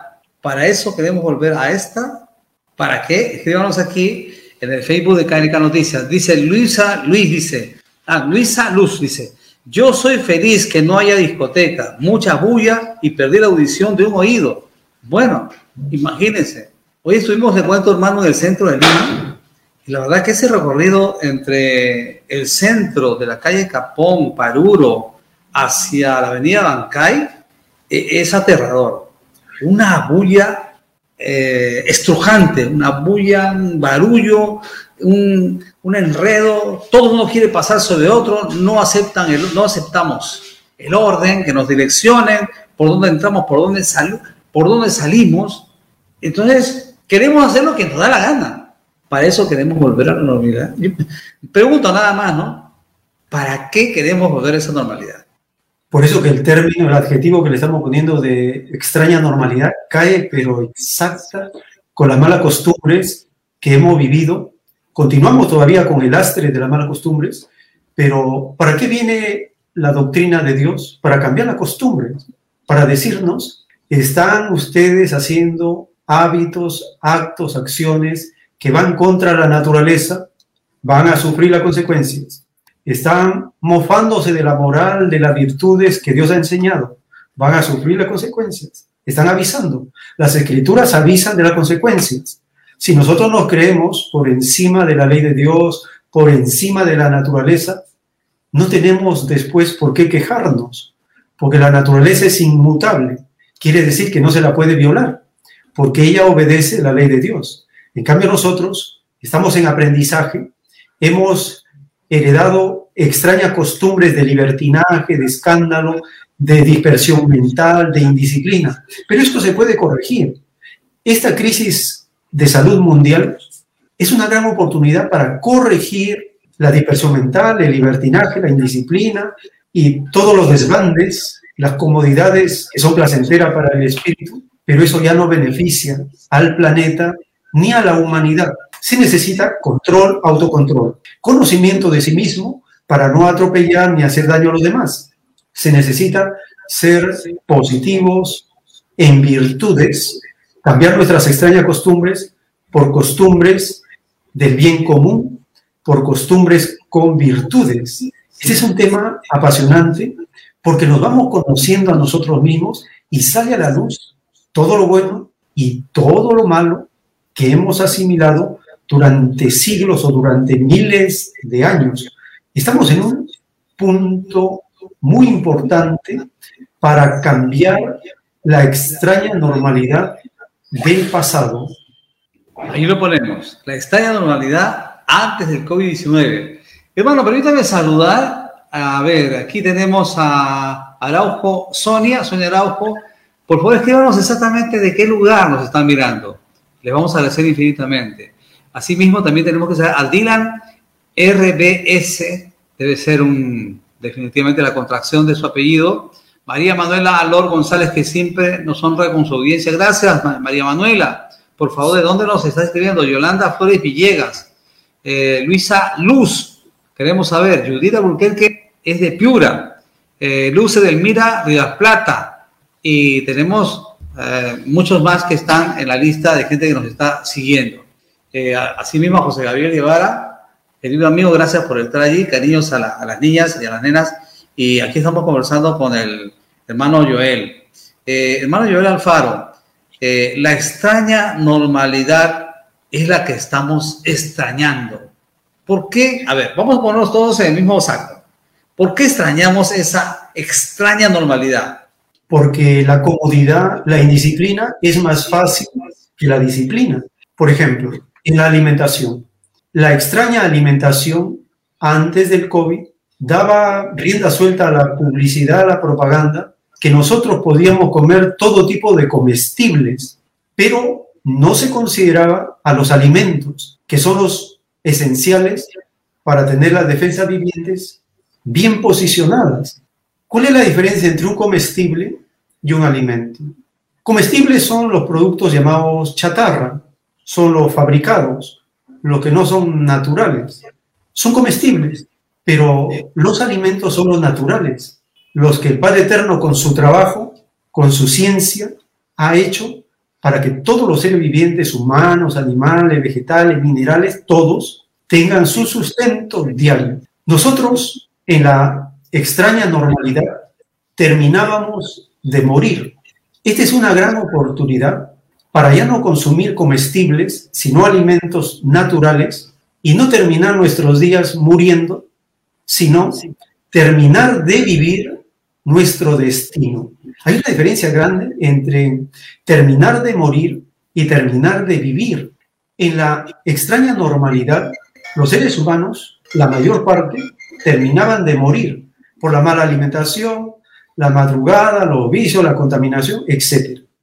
Un pequeño grupo de seres humanos terminaba de vivir porque se había cuidado de su disciplina en la alimentación, un equilibrio vitamínico diario, se cuidaba del aire puro que respiraba en el campo. Es una pequeña porción de seres humanos. La extraña normalidad en todos los campos la vamos a descubrir poniendo su contrario. ¿Existe en este mundo alimentos para todos? Sí.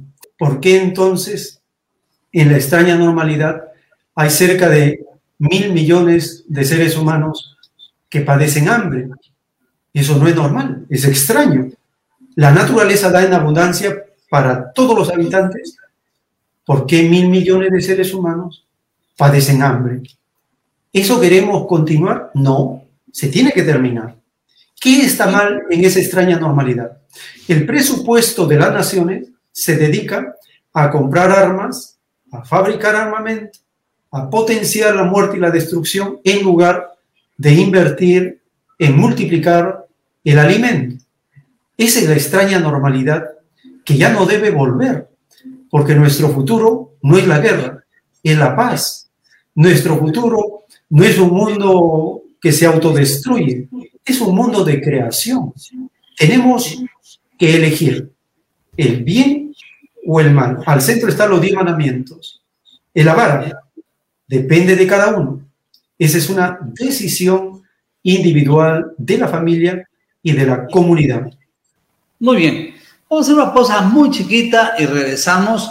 Mucha atención que luego vamos a volver con un tema que tiene que ver con el momento que estamos viviendo, ¿no? La desconocida normalidad. ¿Qué piensa usted, amigo, que sigue KNK de esta desconocida normalidad? ¿O le parece normal lo que nos está pasando? ¿Le parece normal? ¿O es desconocido? ¿Qué le llama la atención? Comente usted a través del Facebook de KNK Noticias, también lo puede hacer en el YouTube, Twitter, asimismo. Nos pueden enviar mensajes como lo están haciendo aquí desde Bogotá, Colombia. Un saludo para Fabiola Benman, que nos está mirando en Bogotá. Gracias por estar allí. Señores, estamos en KNK con esta pregunta. Todos queremos volver a la normalidad. ¿Es correcto? ¿Para qué? Señores, estamos en KNK. Soy Ricardo Castillo. KNK, un canal que llega al mundo para servir. La desconocida normalidad del presente. Nunca nos imaginamos, hermano, llegar a este día, a esta fecha, contando más de 150 mil muertos, sufrimientos por todos lados, angustias, eh, tribulaciones, dudas, amenazas. Estamos viviendo un mundo incierto, desconocido. Nunca imaginamos esto. Y la pregunta es, ¿por qué nos ha pasado esto? ¿Por qué estamos viviendo esto? en el Apocalipsis, Jesús dice, y vendrá la verdad por sorpresa como un ladrón en la noche. Esta advertencia, este aviso de las escrituras, era para que todos estuviéramos atentos que algo nos iba a pillar en medio de nuestra desobediencia. Así nos ha cogido, por sorpresa. Acá no hubo ningún vidente, ningún adivino, nadie que pueda haber vaticinado que algo así se estaba gestando durante décadas. Nadie pudo visualizar que esto estaríamos viviendo. Cuando uno sale a la calle y observa que todos usamos mascarilla, son escenas apocalípticas de un mundo enfermo, de un mundo que ha sido sorprendido y los síntomas ya no se han podido ocultar. Lo que estamos viviendo son los síntomas de una enfermedad grave que se llama degeneración de la especie humana en su plano moral, material, mental, emocional y espiritual, completo. Así nos ha cogido esta crisis mundial, por sorpresa como la que causa un ladrón en la noche. Cristo lo dijo, así se ha cumplido, la sorpresa, porque las escrituras hablan de la aparición de Él por sorpresa como un ladrón en la noche también. Entonces, que esto nos sirva para prepararnos ante la inminente aparición del Hijo de Dios en la humanidad. Bueno, eh, se ha cumplido la escritura, se ha cumplido la palabra, e inevitablemente se cumplirá la palabra. No hay vuelta, porque ante tanta evidencia, ante las pruebas eh, fehacientes, ¿quién puede decir lo contrario? Por más que diga la gente, por más que se diga, no, yo no creo, soy ateo, ¿qué va a ser? ¿Qué va a ocurrir? Pero todos estamos con mascarilla, con faciales, nos cubrimos, nos bañamos en alcohol todo el día. Antes el alcohol era para beber, ahora no, es para bañarse. El alcohol cambió el rol, cambió, la, cambió las cosas. Este, hermano, permítame, antes de que le estoy provocando seguramente más de una reflexión, eh, permítame saludar a Isabel Sánchez, que nos está mirando, un abrazo para ti, en cambio de la legua. En Tocache, David Bardales Valderrama, David Virgilio Bardales Valderrama, mi compañero de promoción, amigo y hermano de toda la vida, a Gerardo Cochas eh, Rincón, a Milagros OM, Milagros OM, por favor, ¿de dónde nos estás mirando, nos estás mirando Milagros OM? Bueno, eh, lo escucho, hermano. Hermano, a propósito de tu comentario del alcohol, en Europa, los grandes viñedos, desde que empezó el año pasado esta crisis mundial de la salud, ellos vieron sus cosechas sin poder destinarlas para la producción de vino. ¿Y qué comenzaron a hacer? Comenzaron a destilar para producir alcohol medicinal. Eso es un cambio de costumbre en esta realidad desconocida del presente. Cambian las cosas aceleradamente. ¿Por qué es desconocida? Porque nadie estaba preparado y nadie sigue estando preparado. Porque aquellos que dicen y alzan y hacen alarde diciendo que, por ejemplo, Israel está ahora haciendo un alarde inmenso, que por fin volvieron a la normalidad. Pero esto es algo ilusorio. El futuro nadie lo sabe. No se sabe qué pueda ocurrir. Porque una vez que tienen la extraña sensación de la libertad, el desbande rápidamente aflora.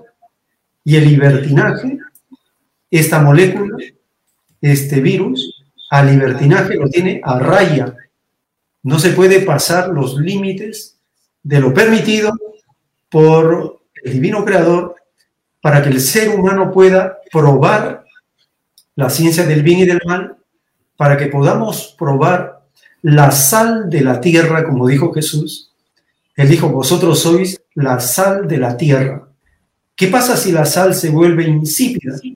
Ya no sirve más para nada, ni siquiera para otro uso, sino para que sea pisoteado por los bueyes. La sal puede ser beneficiosa o puede ser mortal. Nosotros somos la sal de la tierra, la experiencia que nos puede acercar a Dios o acercar al maligno, porque uno no sabe las consecuencias de sus intenciones. Solo Dios lee las intenciones. Ese dicho de que eh, los caminos del infierno están llenos de buenas intenciones nos advierte del autoengaño, de querer justificarnos diciendo que antes yo podía hacer esto, lo otro, me sentía mejor, pero era una intención que llevaba al infierno. Ese infierno lo estamos viviendo ahora. Nosotros somos el efecto de la extraña normalidad que hemos vivido durante décadas, siglos o miles de años, porque estamos en una etapa final donde tendemos, tenemos que rendir cuentas de nuestros actos a Dios. Hemos olvidado este aviso desde el Génesis, cuando Dios advierte a la humanidad que Él nos llamará a una rendición de cuentas. Cada uno según sus obras será evaluado. Y esto va a determinar si vivíamos en extraña normalidad, en desconocida normalidad, en incierta normalidad. Nuestras obras dicen, nuestros actos dicen en qué posición estamos. Añoramos el vicio, estamos en la extraña normalidad. No sabemos cómo reaccionar frente a esta molécula que cada día sorprende. Estamos en la etapa del desconocimiento. Y ahí viene la pregunta, ¿y qué será de nosotros mañana? ¿Qué será de mis hijos, de mi familia? La incertidumbre. En suma, es la característica de la prueba de la vida que todos estamos experimentando en el planeta Tierra, que es una escuela en el universo, que está en cuarentena, está siendo observada, está siendo evaluada por las jerarquías que el Padre Eterno ha creado en el universo. Así, en esta etapa nos encontramos y así debemos ser conscientes para hacer cosas buenas, porque ya no tenemos libertad para hacer cosas malas sin sufrir inmediatamente las consecuencias. Hermano, eh, el hombre ha presumido todo este tiempo de su capacidad para volar por los cielos, aterrizar en, en otros planetas, de llegar a Marte, eh, de hacer tantas cosas, de tener una capacidad balística de tal manera que podría atacar a un enemigo eh, de un continente a otro y destruirlo, amenazas atómicas pero no puede con un minúsculo, o sea, un virus. No podemos contra él. Los más poderosos del mundo se han arrodillado frente a ese, frente a ese virus y no tienen la salida. Es más, no tenemos la seguridad de la vacuna, ni los más grandes del mundo. Obviamente Perú, Perú tiene, está pasando por un proceso absolutamente eh, doloroso porque en salud pública Simplemente lo que se ha puesto en evidencia es lo que ya teníamos hace tres o cuatro décadas. Y hay gente que se presenta, miren cómo somos los hombres, como que van a solucionarlo todo en estas elecciones. Todo lo van a solucionar. Promesas y promesas y promesas. Y junto a esas promesas también hemos asistido a amenazas y amenazas, ¿no? Estados Unidos ataca a Corea, Corea vamos a bombardear a, Estados Unidos y se acabó, ni, ni una bala ni, un cuetecillo, porque todos estamos concentrados y ocupados y preocupados y asustados ante ese minúsculo virus. ¿Dónde quedó la bravata? ¿Dónde quedó la, amenaza, hermano? Jesús dice que los humildes son grandes en el reino de Dios, que los humildes son primeros. Algunos ejemplos de humildad. David contra Goliat es un ejemplo de humildad. Hay un pericote pequeño que se enfrenta a un elefante. El elefante huye despavorido. El pequeño vence al grande. A nivel de la sociedad también hay pequeños pueblos que resisten y vencen imperios. A nivel humano, ser humilde significa no hacer alarde de grandezas, no proclamarse rey de la creación, como le gusta a muchos científicos, a muchos sabios, a muchas autoridades. El hombre es el rey de la creación. Solo rey de la pudrición se puede ser, dice en la doctrina Alfa y Omega, cuando no se sabe el propio origen. Otro ejemplo de humildad es siempre estar en la posición de querer servir a todos, no ser servido. El último no se da importancia a sí mismo. Humilde es el que sabe reconocer que estamos siendo probados por Dios instante por instante y que no podemos excedernos los límites establecidos para la vida, las costumbres y el respeto máximo al creador de la vida y a la naturaleza. Lo contrario es la soberbia. La soberbia nos hace comportarnos como fieras embravecidas, con una altivez. Por ejemplo, los gobernantes de Estados Unidos caen en esa soberbia de creerse los dueños del planeta y de designar quién debe gobernar, quién no debe gobernar. Se creen los dueños del planeta. Piensan que pueden controlarlo todo. La policía del Ah, mundo. se han atribuido ser la policía del mundo, pero en la doctrina Alfa y Omega dice que ellos ahora empiezan a ser medidos con la misma vara que ellos midieron al mundo. Y lo estamos viendo. Una sociedad que no puede controlar a este virus. Su sistema económico está quebrado. Se anuncia la bancarrota de Estados Unidos por mal manejo, por uso y abuso de imprimir dólares. Nunca fueron humildes, siempre fueron soberbios. ¿Qué nos enseña esta crisis mundial? Que la humildad vuelve a ser la virtud más grande que hemos olvidado durante miles de años. Si empezamos a conocer y reconocer que Moisés, como dice el Evangelio, fue el más humilde en el mundo antiguo, y Jesús, el Hijo de Dios, el más humilde que dio el ejemplo para todo con su maravillosa sencillez, su desapego por las cosas materiales, su amor por los pobres, los enfermos, por los animalitos, por los niños, por la planta, por la naturaleza. Ahí está la humildad viviente que nosotros debemos imitar. Pero en este sistema, con esta extraña normalidad, no se puede ser humilde. Ha sido a la humildad, se la ocultado, se la ha ignorado. Ahora tiene que ser la primera. Si no, no hay salvación. No le queda otro camino al mundo que volver a la humildad que Dios enseñó para que nosotros reconozcamos que no tenemos el poder total, que no lo sabemos todo, que no tenemos ni la certeza de la vida ni de la muerte. Por lo tanto, somos criaturas que dependemos del creador de la vida. Nos enteramos cuándo nacimos, pero no sabemos cuándo nos vamos, para comenzar. Eh, permítame saludar a Carmen Rosa, dice, estamos cargados con este sistema de vida que se vive. Eh, también hace otra pregunta muy interesante, eh, Carmen Rosa, ¿cómo limpiamos nuestro cuerpo magnético? Eh, esa pregunta que me encantaría luego que interpretara hermano Polonia Turpo Cutiño, saludos de la ciudad de Puno, Hospital Manuel Muñiz Butrón. Y, bueno, habla después de la segunda vuelta. Bueno, felicidades, Polonia Turpo. Eh, Isabel Sánchez, un abrazo. Gracias, Natalia Ortiz. Nos está mirando Natalia. Natalia, qué gusto. Aquí estamos, pendientes. Gracias por todo, Natalia. Eh, Judith Albuquerque dice, eh, a ver, envía un mensaje. Lucía Teresa Flores, gracias, Lucía Teresa Flores.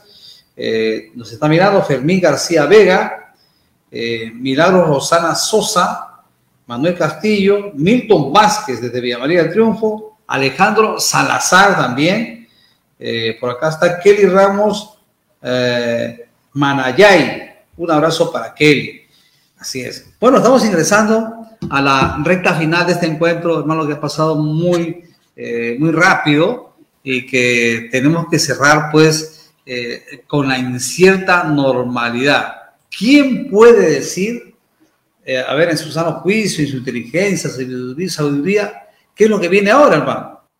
¿A qué viene? O, o todavía, por me han hablado la primera ola, la segunda ola, y parece que viene la tercera, la cuarta y la quinta. Nos hemos convertido en surfistas. Pura ola. Hermano, tomando como punto la pregunta o el texto, el mensaje, cómo podemos limpiar nuestro campo magnético en relación a la incertidumbre del futuro, que este tiempo desconocido sea la más grande oportunidad para recordar lo que Cristo dijo, no solo de pan vive el hombre, sino de toda palabra que sale de la boca de Dios. La palabra que viene del Padre, creador de la vida, es la que limpia nuestro campo magnético, porque la palabra de Dios es fuego depurador, es un magnetismo que no quema, que purifica, que limpia, que reactiva todo el campo magnético que todos poseemos como una zona de protección para que no ingrese las cosas extrañas, desconocidas, que puedan hacer daño al Hijo de Dios, a la hija de Dios. La palabra viviente se hace a través de la oración, la invocación, la conexión, la meditación. Hay muchas formas. Un ejemplo corto de unos minutos. Cuando uno junta sus manos, está generando un campo magnético cerrado.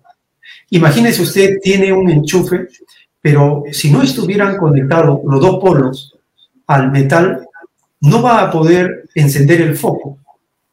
Se necesitan los dos polos para generar un campo magnético y en ese momento invocar el fuego de Dios, el fuego depurador de Dios, venga sobre nosotros como una descarga para que nos limpie de virus, bacterias, patógenos, parásitos, todo lo dañino. ¿Por qué?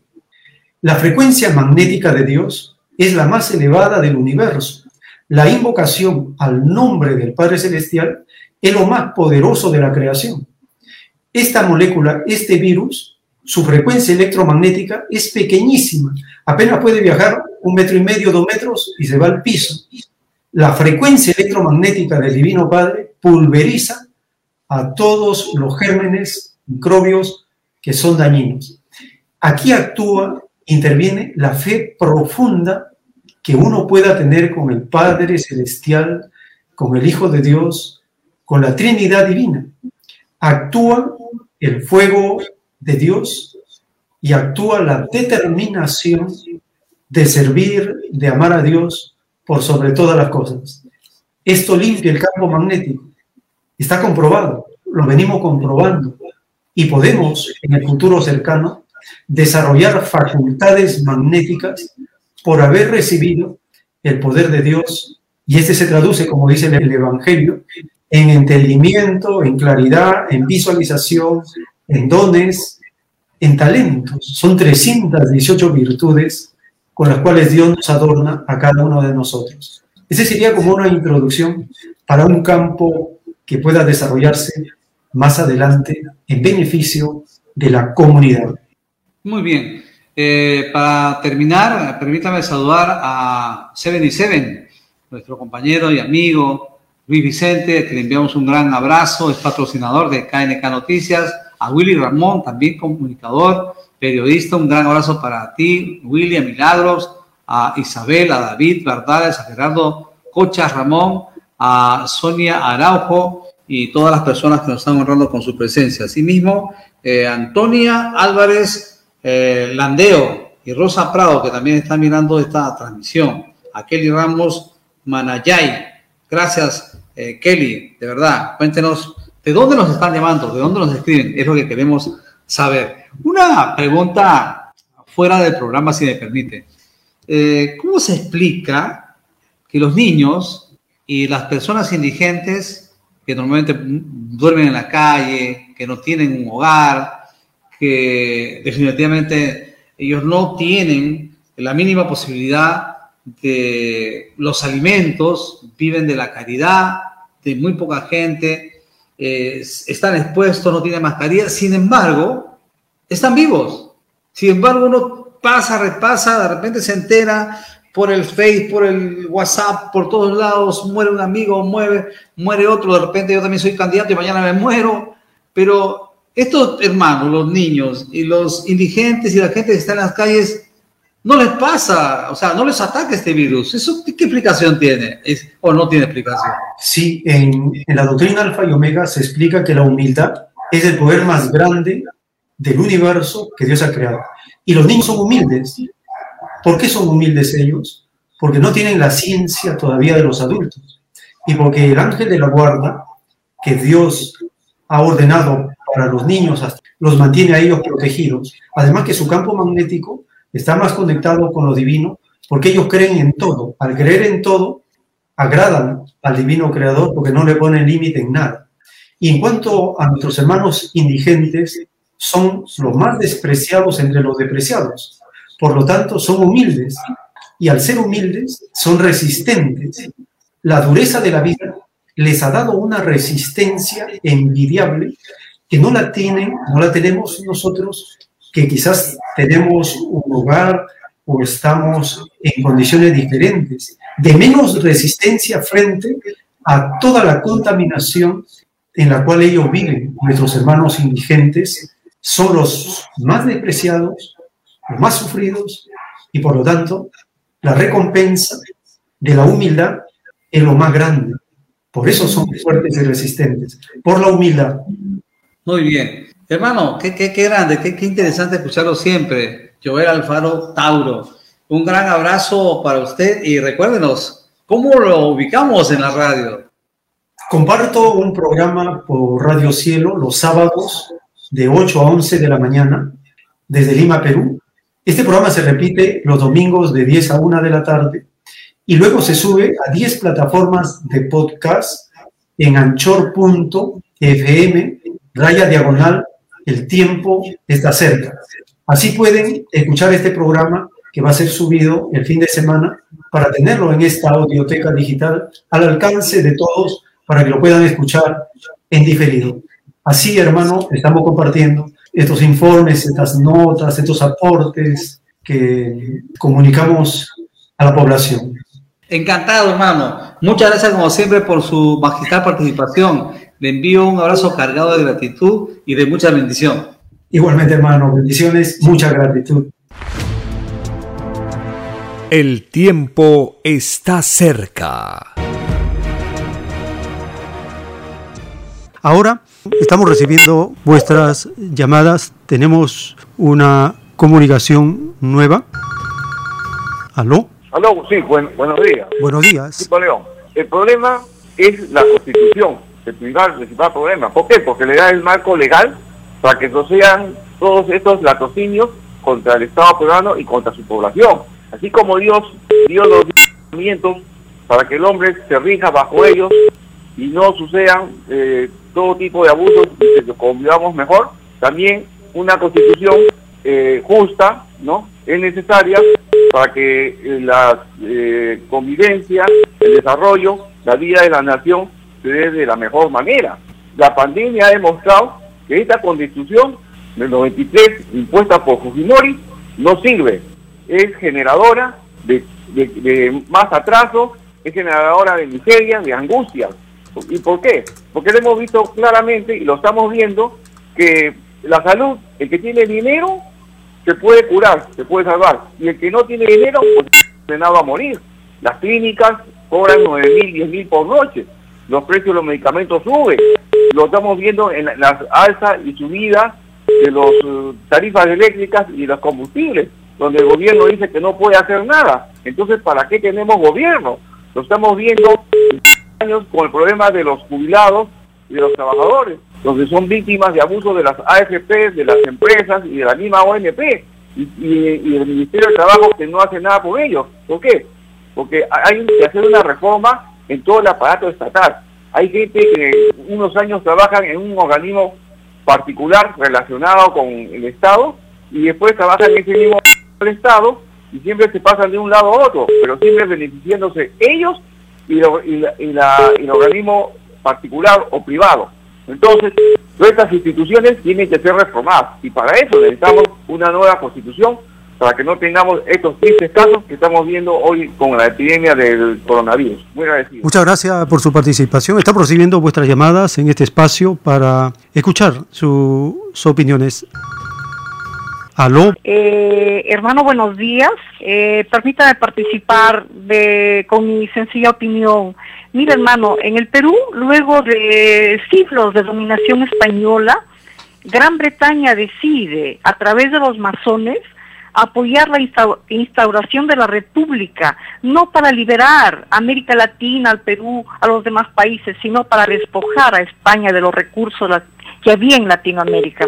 Por lo tanto, la desigualdad e injusticia continuó con la República, porque siempre continuamos con el sistema capitalista explotador. Por eso, en este momento eh, trascendental, se exige un cambio radical en el sistema y para empezar necesitamos un cambio de la constitución política en el Perú.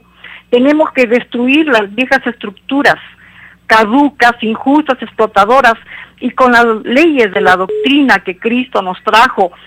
Tenemos que empezar, empezar a direccionar una nueva, una nueva forma de vida, una nueva sociedad, una nueva, un gobierno del pueblo, un gobierno eh, con, con las características del comunismo, del comunismo celestial, eh, otra, otra forma de vivir sin eh, mandamases, sin injusticias, sin falta de equidad, completamente distinto, donde todos nos sintamos felices, pletóricos, buenas personas, sin defectos, sin pecados, sin malicias, sin desigualdades de ningún tipo. Eso lo podemos construir, hermano, porque tenemos en nuestra constitución personal, tenemos el germen de Dios, tenemos la semilla de Dios, la bondad, la espiritualidad, tenemos 318 virtudes y podemos construir un paraíso acá, acá en este planeta, hermano. Podemos hacerlo y desde acá nosotros podemos empezar a construir ese nuevo estado de vida, de cosas, de sociedad, de, presente y de futuro, hermano. Muchas gracias. Muchas gracias por su participación y con toda certeza lo expresado por usted está en el Evangelio esa posibilidad de hacer el reino de Dios acá en la tierra. Cristo en el Padre Nuestro lo dice. Tenemos una nueva participación. Aló, buenos días. Buenos días del Callao, Alejandro. Adelante, hermano, le escuchamos. Hermanos, los felicito al señor eh, anterior, a la señora y a la señora actual, porque la constitución tenemos que cambiarla ya, sí o sí, pero en base a los diez mandamientos, que ahí está todo, y con la participación de los grandes hombres que de pueblo, de pueblo, no de, de los que nos han, que han gobernado hace 200 años. Hermanos, los felicito a todos estos, a estos hermanos que dan cultura con, su- con sus expresiones que tienen y no hacer, a venir a hacer historias de que fulano, sultano, mengano, porque nosotros sabemos lo que ha pasado ya. Hoy estamos una, una nueva era y esta pandemia ha desnudado por completo al mundo entero de la opresión, del esclavismo, ese esclavismo asalariado, porque todos tenemos un sueldo miserable solamente para poder comer las mierdas que estos señores que nos han gobernado se llevan todos y se aprovechan de la ignorancia de los pueblos, que es lo que, le- por eso que nunca se preocuparon y es la situación que estamos viviendo. Hoy en día todos los que tenemos verdaderamente conciencia, con- somos consecuentes con nosotros mismos, con nuestras futuras generaciones, debemos de luchar para la unificación de los pueblos. Esto va para la gran capital, que es el vacío de, los- de estos delincuentes que compran conciencia por un pan, por un hambre, por una botella de agua. Muy amable, amigo. Muchas gracias, hermano, por su participación. Estamos recibiendo en este espacio sus opiniones para conocer el sentir y así poder avanzar en nuestra conciencia. ¿Aló? Muy buenos días, hermanito Joel. Adelante, Te hermano. habla el hermano Marcos Viterbo, Ah. amigo de Américo Paliza Rosas. Adelante, Eh, del. Agustino estoy hablándole. Adelante, En primer lugar, les felicito por su, su programa, es muy ilustrativo, educativo. Yo también deseo de lo mejor para usted. Lo importante voy a hacer referencia a, a- a a voy a contestar las, a los tres panelistas, a usted y a los tres panelistas que hemos escuchado en una grabación. En primer lugar, eh, la constitución del 79 fue algo que realmente no deseaba. Yo, gracias, antes de la constitución, yo, yo me forjé por la institución premilitar, por la educación cívico-patriótica, por, eh, por todo lo concerniente, y soy como soy, un luchador social, gracias a eso. Después de que cambiaron la constitución del 79, lo firmó Belaún de Terry, lamentablemente ya no se inculca eso en los hogares. Por eso, en mi época, yo tengo 58 años, yo respeto a mi madre, a mis hermanos, me gusta ayudar a, todos mis hermanos y siempre respetando los 10 mandamientos. Lamentablemente, desde 1824, que se constituyó hasta el 93, son 14 constituciones. Fue elaborado. Primero, antes se hablaba de diputados, pasaron la mano a senadores, pero hoy en día son 130 congresistas. Esos 130 congresistas no pueden pensar por, ciento, por 32 millones de peruanos. Ahora, la forma como se va a hacer es, cómo elaborar una, un, primero es pre-antiproyecto de constitución, ¿quién lo va a hacer? Como dice el hermano eh, Castillo, dice, con sabor a pueblo se debe elaborar la constitución. Primer punto, eh, eh, la pre-anteproyecto de constitución se debe elaborar con el aporte de todos, como usted está haciendo, recibiendo todos los aportes. Yo, el distrito Agustino, estoy en la idea de hacer ese pre-anteproyecto de constitución. Pasa después a, proyecto de constitución, después a proyecto, y a su vez, cuando se hace la Asamblea ah, Constituyente, se va ya a la Comisión de Constitución con el aporte de, de los 32 millones de peruanos para que el Congreso Constituyente de 130 congresistas lo apruebe. Esa es mi forma de pensar y lo único que yo deseo y pido también que todos los distritos del Perú, las provincias, de Tumbes a Tacna, también hagan ese proyecto de cada distrito y de cada sector para aportar y llevarlo a, sus manos de ustedes, mi querido hermano Joel, para que usted tenga todos los aportes de diferentes rincones de la patria. Ese es mi aporte y lo único que yo deseo y contestarle también al otro hermano que aquí tiene que cambiar el sistema capitalista tiene que ser un sistema humanitario, real, eh, todos estemos conformados, ya basta. El capitalismo ahorita está tratando de no quedarse en el poder, no, se va. Entonces lo que están haciendo, están ah, haciendo, moviendo, hablando más de uno, hablando más de otro. Usted sabe muy bien que yo, gracias a, mi a Dios, a Cristo, a mi madre y a un profesor, soy lo que soy hoy en día y, usted también ha sido alumno. Sí. Yo, yo pienso que como se llama la única manera que, de hacer es cambiar esto en base al pre-antiproyecto de constitución en cada distrito, en cada pueblo, en cada sector de todo el Perú. Muy bien, y aportar eso y llevarla a sus manos de usted para apoyar que el nuevo Congreso Constituyente vaya desarrollado por todo el pueblo. Quiere decir, los 32 millones de peruanos reflejados en la Constitución y que los 130 congresistas aprueben en la, Asamblea Constituyente de este nuevo Congreso que va a venir eh, después de estas elecciones. Muchas gracias. eso es todo, mi querido hermanito Joel. Gracias, hermano, por tus opiniones, el trabajo y la gestión que se viene haciendo, la iniciativa que sale por todas partes de la nación para ir avanzando en una nueva constitución.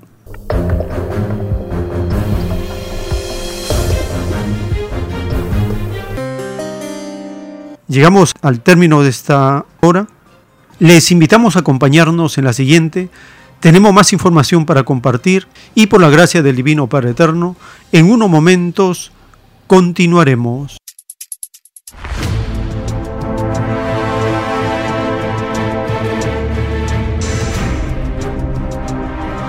El tiempo está cerca.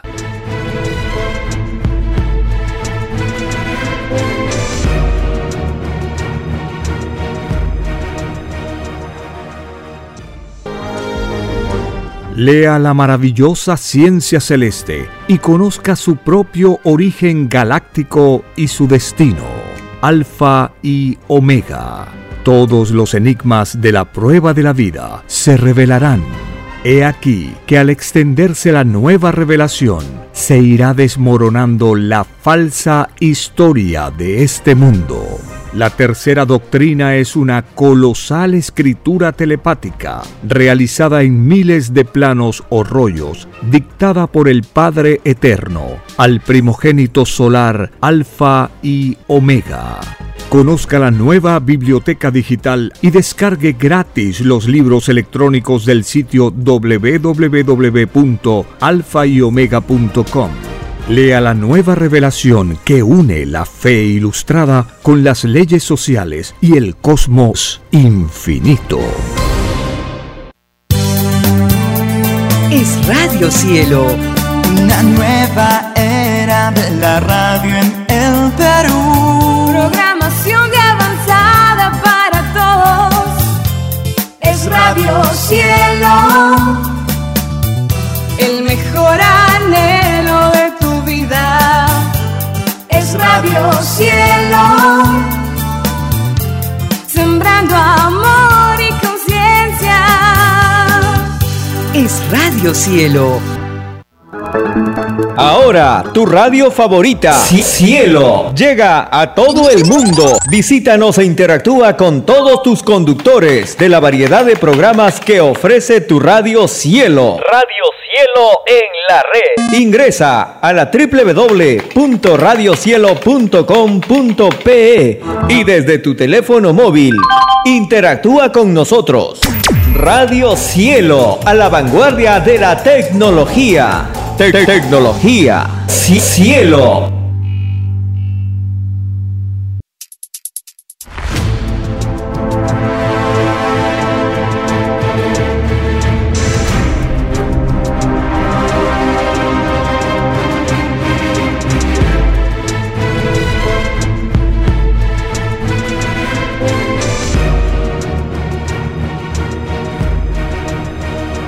Porque los acontecimientos de la prueba de la vida no se detienen.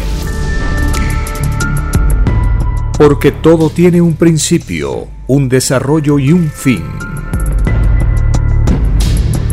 Estamos compartiendo. El tiempo está cerca. Una gran oportunidad para cambiar nuestros destinos y la vida. El cambio de costumbres provocará la caída del sistema de vida, de las leyes del oro. Los acontecimientos le salen al encuentro a las criaturas. Una nueva revelación, escrita por el primogénito solar, Alfa y Omega, se extiende por el mundo. Ciencia celeste, nueva moral, filosofía común, justicia divina. El tiempo está cerca.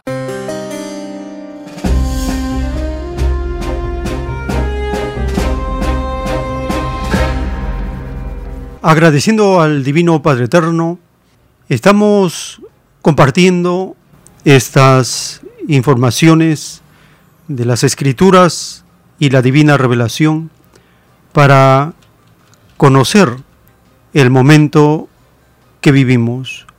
Un tiempo donde los seres humanos estamos muy inquietos por esta situación mundial, esta crisis sanitaria que hace estragos en todas las naciones. Y ahí la revelación dice, los seres humanos se preguntarán, ¿y qué será de nosotros? ¿Qué será del futuro? ¿Qué es lo que viene? Lo que viene es el cumplimiento del juicio de Dios que la humanidad olvidó durante miles de años, a pesar que está anunciado desde el principio cómo el Divino Padre Eterno iba a juzgarnos a cada uno según nuestras propias obras.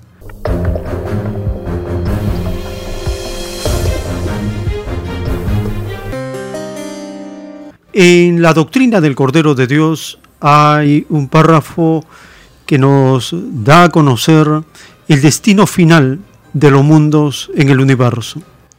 La unión y la cohesión entre materia y espíritu han sido siempre. El divino entendimiento entre Padre e Hijo da oportunidad a los universos de probar infinitas filosofías relativas que tarde o temprano terminarán en el comunismo. El comunismo divino nace del poder espiritual, nace de la jerarquía espiritual, así como de nosotros nace la virtud. En otras palabras, el comunismo celestial es producto de la perfección eterna. Es la máxima expresión de una vida de lucha y de experiencias que se efectuó no en un mundo ni en una sola existencia, sino en infinitos mundos y en incontables existencias. Por lo tanto, todos aquellos espíritus que en la tierra estudian y abogan por el comunismo, son espíritus adelantados. Quieren hacer una realidad lo que vieron en otros mundos, pues toda doctrina se expresa de mundo en mundo, dictado por el Divino Padre Eterno, escrito por el primogénito solar, Alfa y Omega.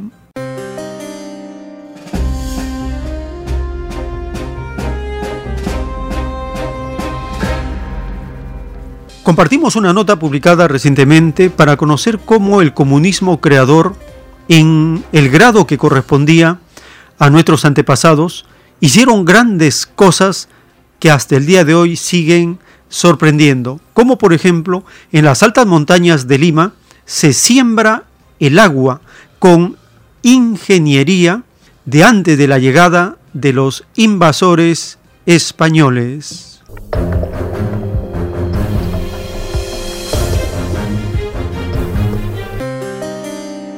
Las altas montañas de la provincia de Lima. En esta zona, a 80 kilómetros de la capital peruana, existe una red de canales de piedra de 1400 años de antigüedad que surca las laderas de los cerros para transportar agua de lluvia.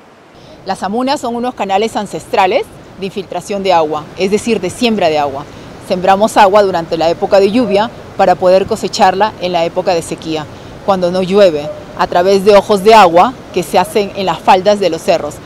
En la comunidad campesina de San Pedro de Casta, en la provincia limeña de Guarochirí, también le llaman siembra del agua porque les permite disponer todo el año del recurso natural. Nosotros somos ganaderos, agricultores. Cada gota de agua que nos va infiltrándose nos sirve para la sobrevivencia. Las amunas han sido halladas únicamente en la región de la capital peruana, cuya geografía dependiente de alta montaña que desciende hasta el nivel del mar ayuda al flujo del agua. La comunidad los está recuperando bajo la organización de la ONG Acuafondo y empresas privadas. No podemos construir amunas nuevas. Las amunas ya existen, lo que estamos recuperando. Y hemos identificado 67 kilómetros de amunas. Ojo, la amuna no es una sola. Acá puede haber un kilómetro por recuperar, hacia arriba pueden haber amunas por recuperar, hacia abajo también. En total son 67 kilómetros los que necesitan recuperación. De esos 67 kilómetros llevamos recuperando 17 lo que significa más o menos agua para 82 mil personas durante todo un año. Estos canales no solo son clave para las poblaciones locales, también contribuyen a la subcuenta del río Santa Eulalia que provee agua a Lima, asentada en un desierto que la deja con gran riesgo hídrico. Se dice que el 20% del agua llega a Lima y el 80% se consume en las comunidades. Sin embargo, como las comunidades cuenca arriba son pequeñas, el agua, eh, va este, este porcentaje va a ir revertiendo. ¿Qué significa? Que dentro de algunos años el 80% se va a consumir en la ciudad de Lima y el 20% va a ser suficiente para satisfacer a las comunidades. Aparte que hacemos para nosotros este trabajo, sabemos que también por el subsuelo se va infiltrando a la parte más baja, que es como que va a la capital de Lima, pero lo que aflora acá cerca es para nosotros. Este proyecto, iniciado en 2017, tiene como meta sumar 8 kilómetros de canales operativos para 2021 y completar 67 kilómetros de amunas para 2025. El tiempo está cerca. El 23 de abril de cada año se celebra el Día Internacional del Libro. En relación a este tema de los lectores y los libros, en un párrafo del libro La construcción de los platillos voladores, el Divino Padre Eterno nos anuncia lo siguiente. La molécula del metal de las naves celestes poseen trinidad molecular. La molécula en los platillos voladores se vuelve principios de tiempos y de geometrías. La esencia de su materia está en relación directa con las causas mismas de la creación. Al lector, como se le llama a los que leen en este planeta de vida de prueba, posiblemente se le hará un mundo de incomprensión, la nueva forma de explicación que por primera vez lee con respecto a la construcción de los platillos voladores. Es que la criatura humana es limitada en comprender lo que proviene de lugares del cosmos que no tiene fin. La ley de su microscópico planeta Tierra deja de ser para poder penetrar lo que por primera vez les dado saber. Y no todos los seres humanos son de la imperfección del mundo, de la incomprensión, porque muchas clases de entendimiento hay en la viña del Señor. Millones lo comprenden, millones tratan de comprenderlo y millones ni se preocupan de entenderlo. Es más fácil que queden en este mundo los que buscaron durante la prueba de la vida a que queden los indiferentes, dictado por el Divino Padre Eterno, escrito por el primogénito solar, Alfa y Omega.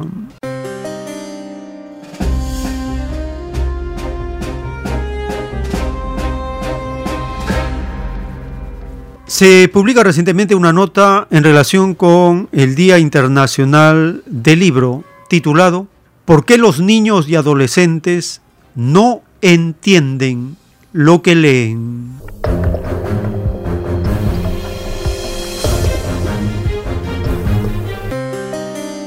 Según el informe PISA 2018, uno de cada dos estudiantes latinoamericanos no alcanza el nivel básico de competencia lectora requerido. ¿Están hiperconectados pero no saben leer? Estamos ante una futura generación de analfabetos. Hoy, en el Día Internacional del Libro, te lo ponemos en contexto. Empecemos por lo primero. ¿Qué es leer? es construir un significado, es relacionar lo que ya sabemos con las ideas nuevas que aporta un texto. Para eso tenemos que decodificarlo, tenemos que recuperar el significado de las palabras que hay en este texto ¿ah? y tenemos que ah, relacionarlas, las ideas del texto, con las nuestras previas en nuestra cabeza para construir pues, algo que tenga sentido, que sea coherente y que encaje con nuestro mundo. Entonces no es para nada sencillo. Hoy leemos más que nada titulares y nos informamos en redes, muchas veces con un sesgo predeterminado. Y las materias escolares se aprenden en videos. Leer con la tecnología digital no es fácil. Primero, en Internet tenemos acceso a infinidad de textos. Segundo, cada vez hay más informaciones falsas. Según la UNESCO, menos de uno de cada diez estudiantes de la OCDE sabe diferenciar entre un dato y una opinión, entre verdadero y falso. Y tercero, con una lengua como el español, que es una lengua planetaria, pues puedes leer cosas que se han subido a la red, pues no sé, en Tierra del Fuego en Chile o en las Filipinas o en África y claro, utilizan la misma lengua pero no tienen los mismos referentes, entonces es mucho más difícil construir un significado relevante para nosotros con lo que hay en la red. En Internet accedemos a más documentos, es más fácil acceder a, a los textos, pero es más difícil entender. Quienes no comprenden lo que leen en el futuro no sabrán entender, por ejemplo, el prospecto de un medicamento, o no podrán rellenar un formulario correctamente, entender un mapa o pagar facturas en línea. Pero no todos están hiperconectados. Otro de los problemas es la falta de capacitación de maestros y la disparidad de recursos para la educación. En América Latina, del alto porcentaje de niños y jóvenes que viven en situación de pobreza, solo el 14% tiene acceso a tecnologías y dispositivos digitales. En cambio, los niños y jóvenes de clases más acomodadas tienen un 80% de acceso a las infraestructuras digitales.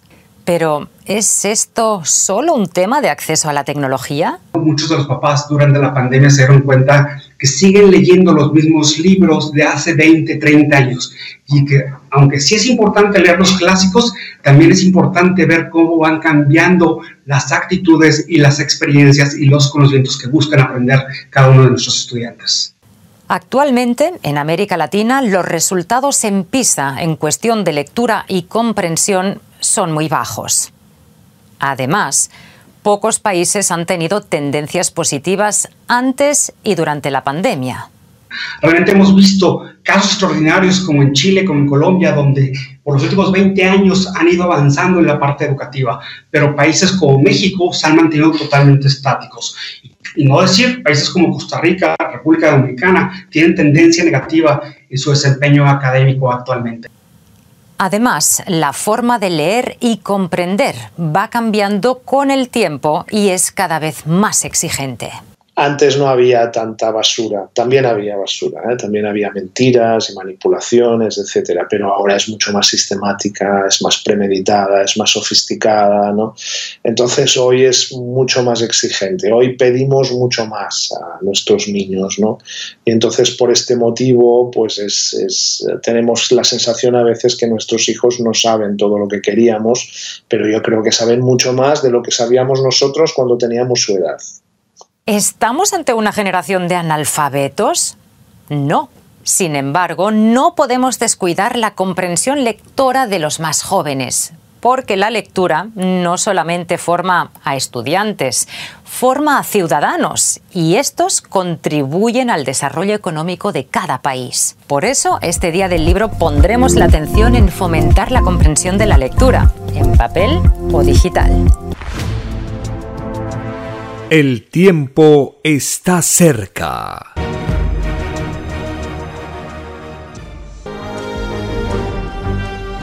Una nueva doctrina con nueva moral, escrita por el primogénito solar, Alfa y Omega, se extiende por el mundo.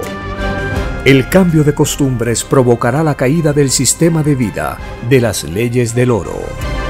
La desigualdad, la injusticia, la corrupción y la explotación dejan de serlo cuando todos los seres humanos no las aceptan ni las permiten. Conozca lo que vendrá para aprender a gobernarnos a nosotros mismos.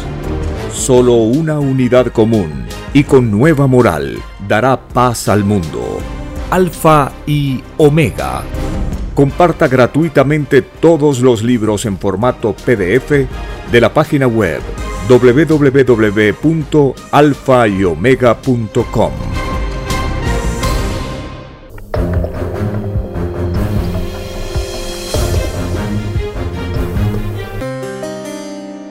¿Por qué lo sucedido y lo que está ocurriendo en el Perú está llamando la atención a nivel mundial?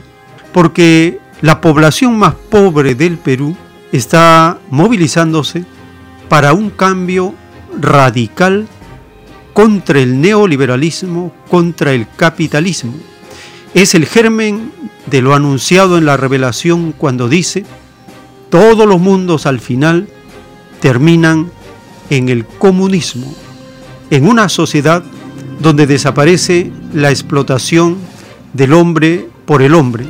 Desaparecen todos los yugos que nos oprimen como hijos de Dios. Nosotros como hijos de Dios no tenemos el destino de vivir como esclavos, como oprimidos, como explotados.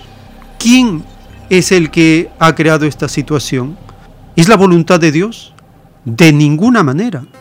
Tanto Moisés que recibe los demandamientos, como Cristo que continúa el plan de Dios, han venido para liberarnos, no para esclavizarnos.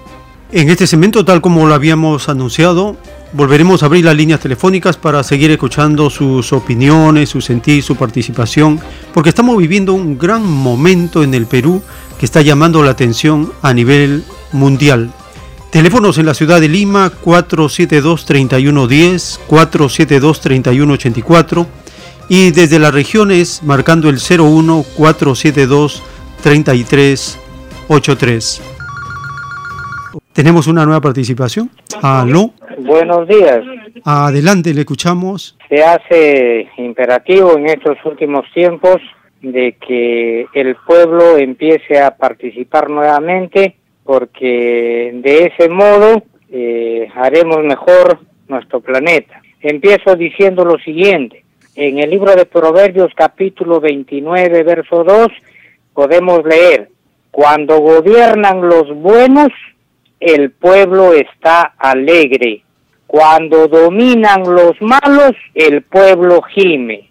Pues bien, casi 40 años ya, los ricos, los empresarios, los grandes eh, monopolios y transnacionales, es decir, la derecha bruta y achorada, nos han gobernado, nos han sometido, nos han impuesto al pueblo por la fuerza el hambre, la miseria, la explotación, la desigualdad, la injusticia, los sueldos miserables, la corrupción al más alto nivel, la falta de trabajo, la inmoralidad, la delincuencia, etcétera, etcétera. Todo lo malo ha sido impuesto por la derecha que nos ha gobernado en estos últimos 40 años. Ahora bien, la gente se queja de que el eh, que ha quedado ahora en primer lugar para la presidencia va a estatizar, va a expropiar, pero noten hermanos, la derecha nos ha expropiado todas nuestras riquezas naturales. ¿El oro para dónde se va? ¿Es para el pueblo? Cobre, el hierro, últimamente el litio, hasta nuestra agua. ¿Para dónde se va? ¿No la comercian, no la venden? ¿No queda para el pueblo lo peor, la pequeñez? Son tan miserables estos seres que no se apiadan de que la gente está muriendo por falta de atención en salud, por tener una educación pero terrible, la agricultura totalmente abandonada y envenenada por los agroquímicos porque no tiene ni un mínimo respeto por la naturaleza de nuestro Dios y Creador. Y, y indirectamente envenenan al pueblo con los productos que salen ahora de la tierra con agroquímicos. Ahora bien, ¿queremos seguir así o participamos y luchamos por el cambio? Un ejemplo, en efecto, la constitución hecha eh, por Alberto Fujimori, ladrón y asesino, solamente para darnos cuenta, el artículo 62 dice, la libertad de contratar garantiza que las partes pueden pactar válidamente según las normas vigentes al tiempo del contrato. Los términos contractuales no pueden ser modificados por leyes u otras disposiciones de cualquier clase. Es decir, Fujimori, vendido en cuerpo y alma a los explotadores de nuestro país, les dio en concesión o en venta, como dicen vulgarmente, a precio huevo para que el pueblo me entienda, regaló todas nuestras riquezas. Entonces, con este artículo se pone una cadena porque nuestros recursos han sido regalados o vendidos por 30 o 40 años. Entonces, la constitución tiene que cambiarse. Y termino con lo siguiente. Efesios 5.5 dice, sépanlo bien, ni los corrompidos, ni los impuros, ni los explotadores que sirven al Dios dinero tendrán parte en el reino de Cristo y, Dios, y de Dios. Y Salmo 37.11 dice, los humildes son los que poseerán la tierra, felices en una paz verdadera. Entonces, hermano pueblo, ahora es nuestra oportunidad. Hay que ilustrarnos, hay que organizarnos, hay que unificarnos para reconquistar nuestros derechos y tener una vida digna. Muchas gracias. Muchas gracias, hermano, por su participación desde Ica al sur de Lima, en Perú.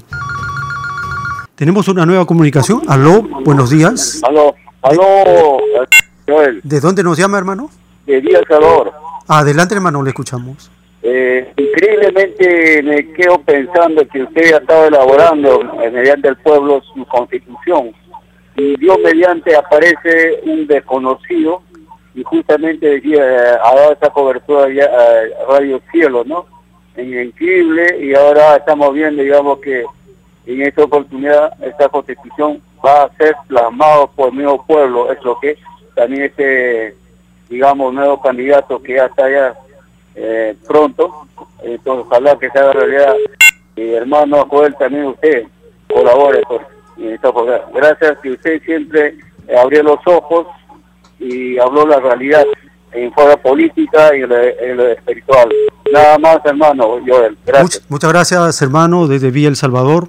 Estamos recibiendo en este espacio sus llamadas. Aló, buenos días, tenemos un nuevo contacto. Aló, hermanito, buenos días. Quería dar mi opinión. Adelante, hermana, le escuchamos. Yo le llamo de Huancayo. Ah, adelante, le escuchamos.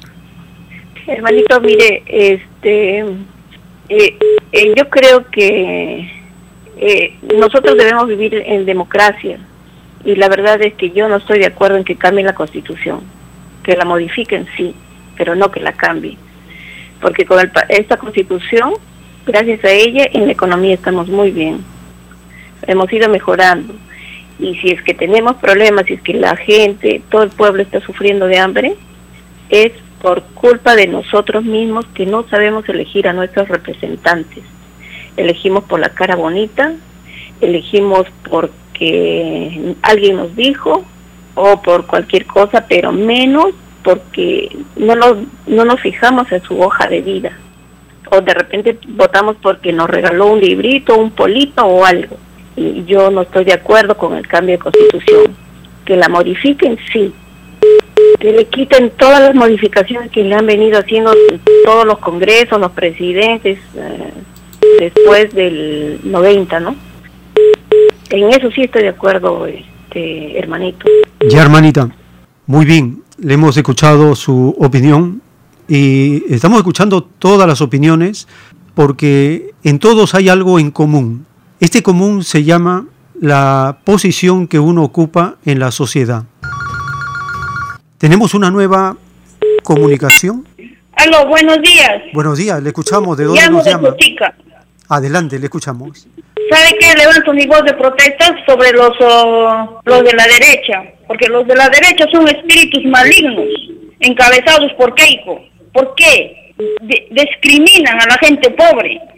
Encima, la constitución política debe ser redactada de acuerdo a los mandamientos de Dios, porque la constitución del año 1993 está constituido por Fujimori de acuerdo a sus intereses, de estos grandes capitalistas, explotadores, marginadores. ¿Cómo nos marginan, nos discriminan en, en el canal de televisión, en las emisoras? De acuerdo a la ley de Dios en Romanos 3, que dice, son sepulcros abiertos en su garganta, ¿no? Con su lengua engañan, veneno hay debajo de sus labios, en su boca está llena de maldición y amargura, y en sus ojos no hay temor de Dios. Entonces estamos luchando con espíritus malignos y por eso debemos seguir adelante, ya, ya que tenemos, para mí es considerado Pedro Castillo como nuestro presidente. Gracias. Muchas gracias por su participación. Estamos escuchando sus opiniones y su sentir porque se está produciendo una gran transformación en el Perú desde los más pobres, los más oprimidos, los más afectados por el capitalismo. Y esto está llamando la atención a nivel mundial. Aló, Aló, buenos días. buenos días, ¿su nombre de dónde nos llama? Llamo de acá de San Juan del Lurigancho. Adelante, le escuchamos. quiero este compartir con la palabra de Dios, como dice en, en Deuteronomio capítulo, sí, en el en Deuteronomio Dios Todopoderoso dice, en Deuteronomio capítulo 17, versículo 15, nos dice, ciertamente pondrás por rey sobre ti que Jehová tu Dios dice, escoger entre tus hermanos, pondrás por rey sobre él Y dice, no podrás poner, dice, sobre ti a hombre extranjero que no sea tu hermano. Entonces, ¿qué quiere decir? Nosotros no podemos poner que no sea un, un extranjero, una extranjera, porque esto es un mandato de Dios. ¿Por qué Dios pruebe esto? Porque realmente Dios Todopoderoso, muy sabio, porque un extranjero gobierna a una nación que no conoce, entonces va a privatizar todo. ¿Se dan cuenta mis hermanos? Lo va a privatizar, lo va a vender. Y el pueblo cuando se levante, él se va a irse. Se va a irse a su nación, que es Japón, y nos va a dejar así al aire a todos. Si la palabra de Dios nos dice a nosotros que no podemos poner una extranjera ni un extranjero, escrito está, tenemos que tener temor de Dios, porque por eso vienen las maldiciones. Por esa misma razón nosotros debemos poner un peruano, una peruana sea que gobierne a nuestra, nuestra nación. No podemos permitir que nosotros, que gobierne una un extranjero. Lamentablemente hoy en día nosotros, cada uno de nosotros nos tenemos que ponernos eh, la, la palabra de Dios, decir, Dios mío, ayúdanos. ¿Quién nos gobernará? No sabemos cómo será en, todas las cosas que pasan, solamente sabe Dios. Y tenemos que orar mucho por nuestra nación. Lamentablemente la maldición, está maldita nuestra nación. ¿Qué podemos hacer? Tenemos que orar, unirnos todos y re- realmente tenemos que hacer las cosas como dice Dios. Gracias, eso es lo único que quería decir a todos mis, mis hermanos de costa, sierra y selva. Muchas gracias por esa cita tan exacta que usted ha compartido del libro del Deuteronomio capítulo 17, verso 15. La vamos a repetir constantemente porque es una advertencia, un aviso que da el Creador, que ningún extranjero puede ser gobernante. Tenemos una nueva comunicación. Aló. Aló, bueno, aló, buenos días, hermano. Adelante, hermano Rufino, le escuchamos. Bueno, hermano, realmente es importante su programa porque realmente ahorita como tenemos acá la revelación Alfa y Omega, realmente nos dan entendimiento quiénes deben gobernar. Por ejemplo, acá, hermano, este, a- a- que tenemos sobre la Constitución en el título 1864 dice bien claramente que todo lo que hicieron esta Constitución ninguno va a entrar en los cielos porque no fueron los humildes que redactaron tales constituciones. Hay que nos dice que el pueblo tiene que cambiar la constitución. Por eso acá la gente, todo como usted lo está haciendo, recolectando, se puede decir ese, ese concepto de, de- dentro de nuestros, de nuestros derechos que nos corresponde. Realmente la constitución tenemos que hacer. Por ejemplo, nuestro bendito Jesús, a- antes que ya sabían que le iban a matar, él dijo, dijo un mandamiento importante. Primer mandamiento amar a Dios por sobre todas las cosas y el segundo mandamiento ama a tu prójimo como a uno mismo. ¿Qué quiere decir esto, hermano? Que es, ese, ese sentido que, debemos amar a, a nuestro hermano como amamos, en países socialistas lo cumplen. Por ejemplo, dentro, respetando todos sus derechos. Y en este sistema capitalista realmente no se respeta esos derechos como mandado. Pero gracias a Dios tenemos acá la vecina que nos hace ver bien claramente la revelación al primera para, para entender y hacer una política que haga de igualdad de derechos que este sistema capitalista. Ni es de ahora, desde que vinieron los españoles hasta ahora han sido así. Y todas las constituciones, hermano, que se han hecho 14, 14 constituciones, siempre la han hecho estos delincuentes, porque son delincuentes criminales, con esta constitución matan al pueblo. Entonces, como dice, no hay que cambiar la constitución, ese está defendiendo a un grupo, como siempre, acá la confía, el Fondo Monetario Internacional, el Banco Mundial, las ellos son los que hacen las constituciones y ahorita tenemos que hacerlo nosotros, el pueblo, y gracias a Dios tenemos acá la revelación que nos da esa formación, ese principio de saber valorar nuestros derechos, y realmente, como dice la Sagrada Escritura, cumplir ese segundo mandamiento, ama a tu prójimo como uno mismo, y a ese tenemos que llegar como está escrito ahí en la Sagrada Escritura. Le agradezco la oportunidad, hermano, muchas gracias. Aló, ¿de dónde nos llama, por favor? ¿Su nombre? Buenos días, Dios le bendiga. Llamo de San Juan del Urigancho. Adelante, le escuchamos.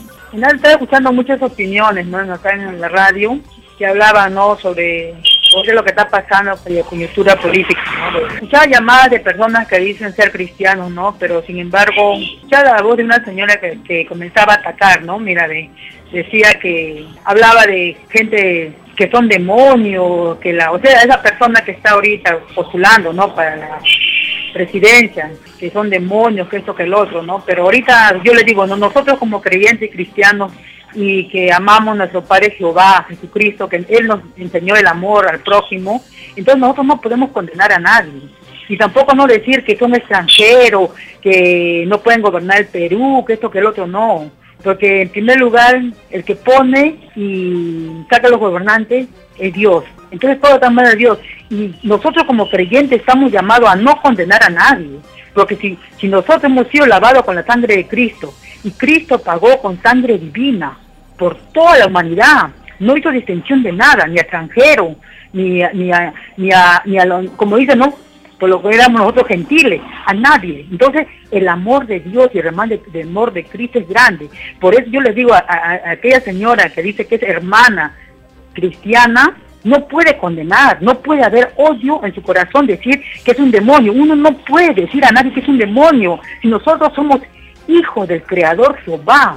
Entonces no podemos andar nosotros regando, declarando con nuestra boca diciendo que aquella mujer es un demonio. Tenemos que declarar palabras de fe, palabras de que esa persona, si nosotros oramos, clamamos a Dios, que Dios cambie su corazón, pero no condenarla. Nosotros, ¿quién somos para condenarnos? Si Cristo no nos condenó en la cruz cuando todos los que nosotros hemos cometido pecados, delitos, más bien Él que hizo. Él pagó con su sangre para que nosotros seamos salvos, para tener esperanza la vida eterna, la resurrección. Entonces nosotros no podemos andar co- condenando. Pero yo digo, si somos creyentes, cristianos, creemos en el Padre Jehová, en Jesucristo, en el Espíritu Santo, no hay que condenar, porque Él nos dejó primero el amor. Amor a Dios sobre todas las cosas y amor al prójimo, ama como a ti mismo. Aquella Gracias. mujer que dijo que ella es un demonio, ¿no? Entonces, ¿qué, qué tiene que hacer ella? Que se tire, esa, esa, esa señora que dice que es hermana, que se tire al piso de rodillas y que clame a Dios por el alma de aquella persona de, de que dice que es un demonio, ¿no? De Keiko. Me supongo que está hablando de ella, porque ella es la única candidata que está ahorita. Entonces, porque nosotros somos hijos de un solo creador, del Padre Jehová. Cristo, Hermana, le agradecemos su interpretación personal que usted tiene de las escrituras. Respetamos su interpretación como respetamos la interpretación de las demás personas que llaman. Estamos acá escuchando sus opiniones. Tenemos un siguiente contacto.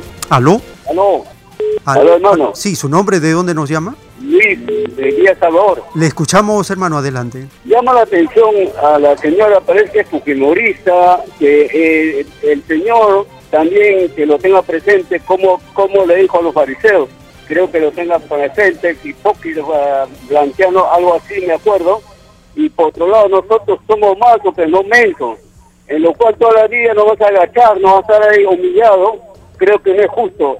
El pueblo ya despertó, los demonios hacen lo posible que nos humille, que nos empo- empobrece cada día, y tenganlo presente, que el pueblo ya maduró, ya no cree en esos personajes que hablan de esa manera de humildad o tal cosa, sino que el pueblo ya se ha dado cuenta, no ha hecho efecto ni periódico de televisión, y también los que ahorita están inquietos, no saben qué hacer, justamente, últimamente es dedicado a la televisión chilena, eh, eh, televisión cuyo dueño es el magn- magnate Eramo Bon, de la corporación Bon.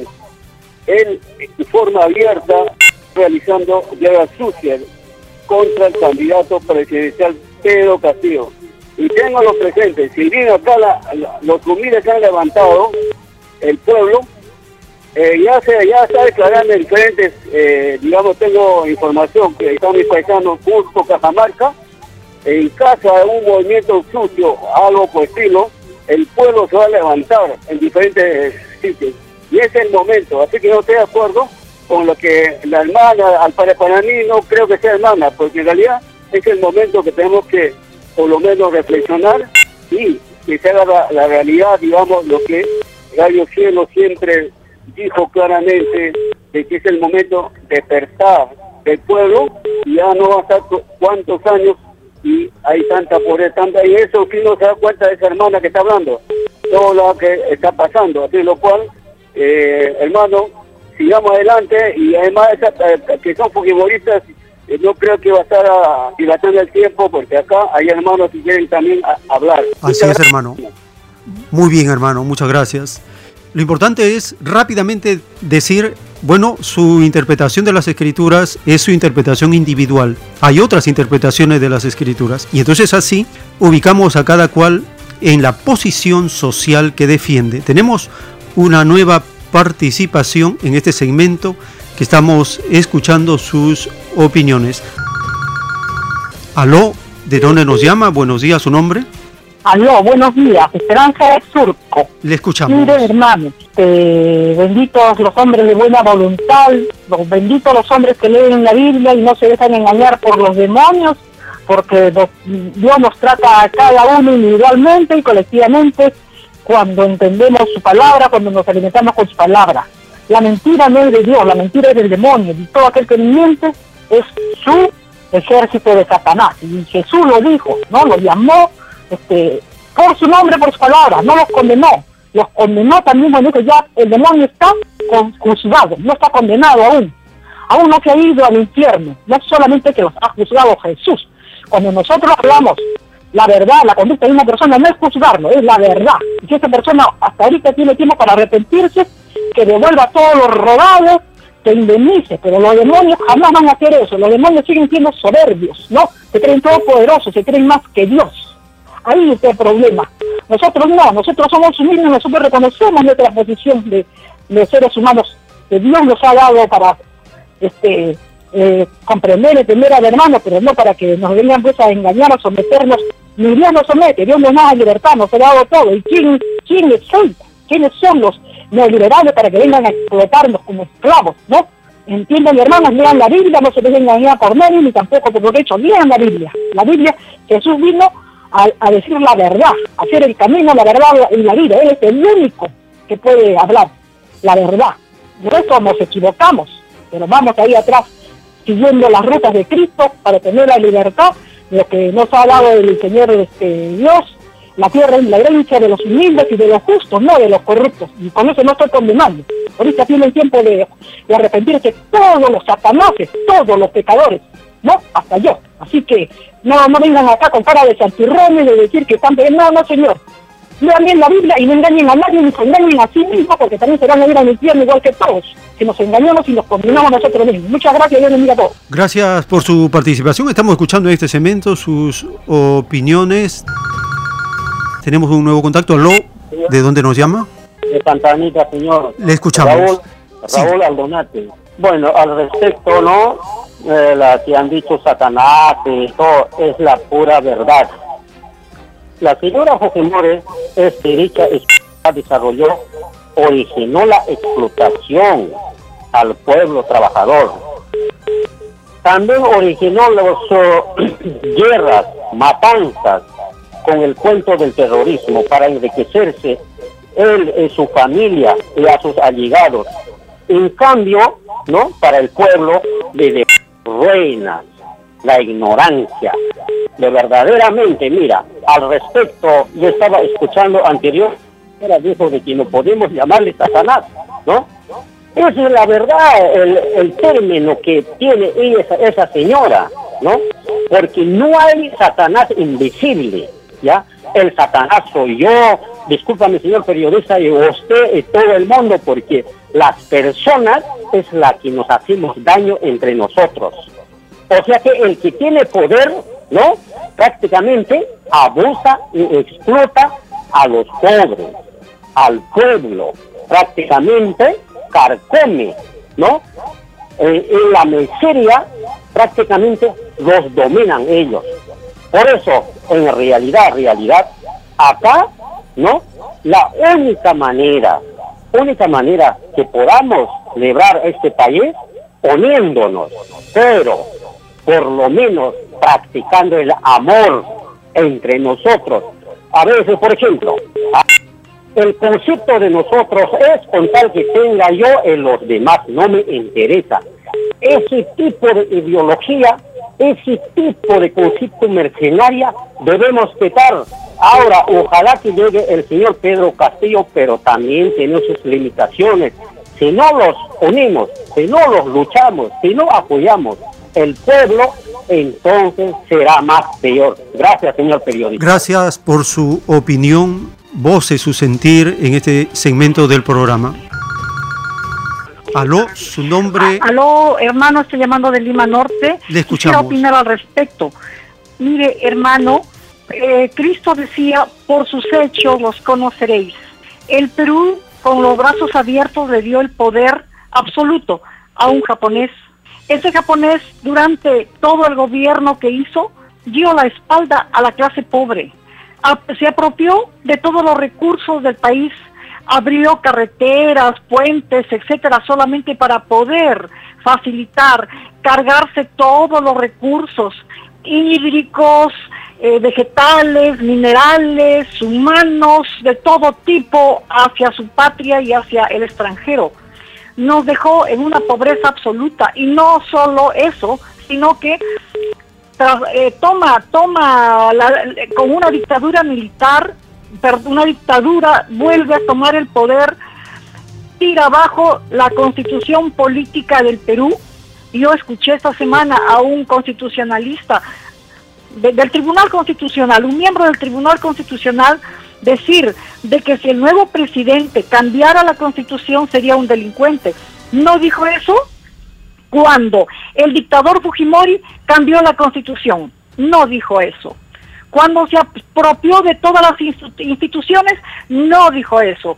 Cuando posteriormente su hija, candidateando, tenía 73 escaños, escaños en el Parlamento y e hizo lo que lo que quiso en contra de nuestra patria, de nuestro país, generando hambruna, necesidad, escasez extrema y la mayor injusticia, tampoco, tampoco eh, pasó nada. La señorita ahora está volviendo a postular con su cara lavada, gente que son corrupta, gente que son delincuentes, que son narcotraficantes, que llevaban en el avión presidencial eh, droga al exterior, que robaron eh, más de 70 maletas de, de joyas de oro de nuestra patria, que se llevaron todos los fitoespermas de todas las plantas, de todos los animales, se llevaron al extranjero que pertenecen a una a, una mm, facuda, facusa, no sé qué, eh, eh, es una secta bandida en el Japón, que postuló en el Japón para ser congresista y nadie le hizo caso al señor Fujimori, que no, que sus hermanos se fueron robando, robando can- inmensas cantidades de dinero al país. ¿Cómo se llama eso? ¿Son angelitos?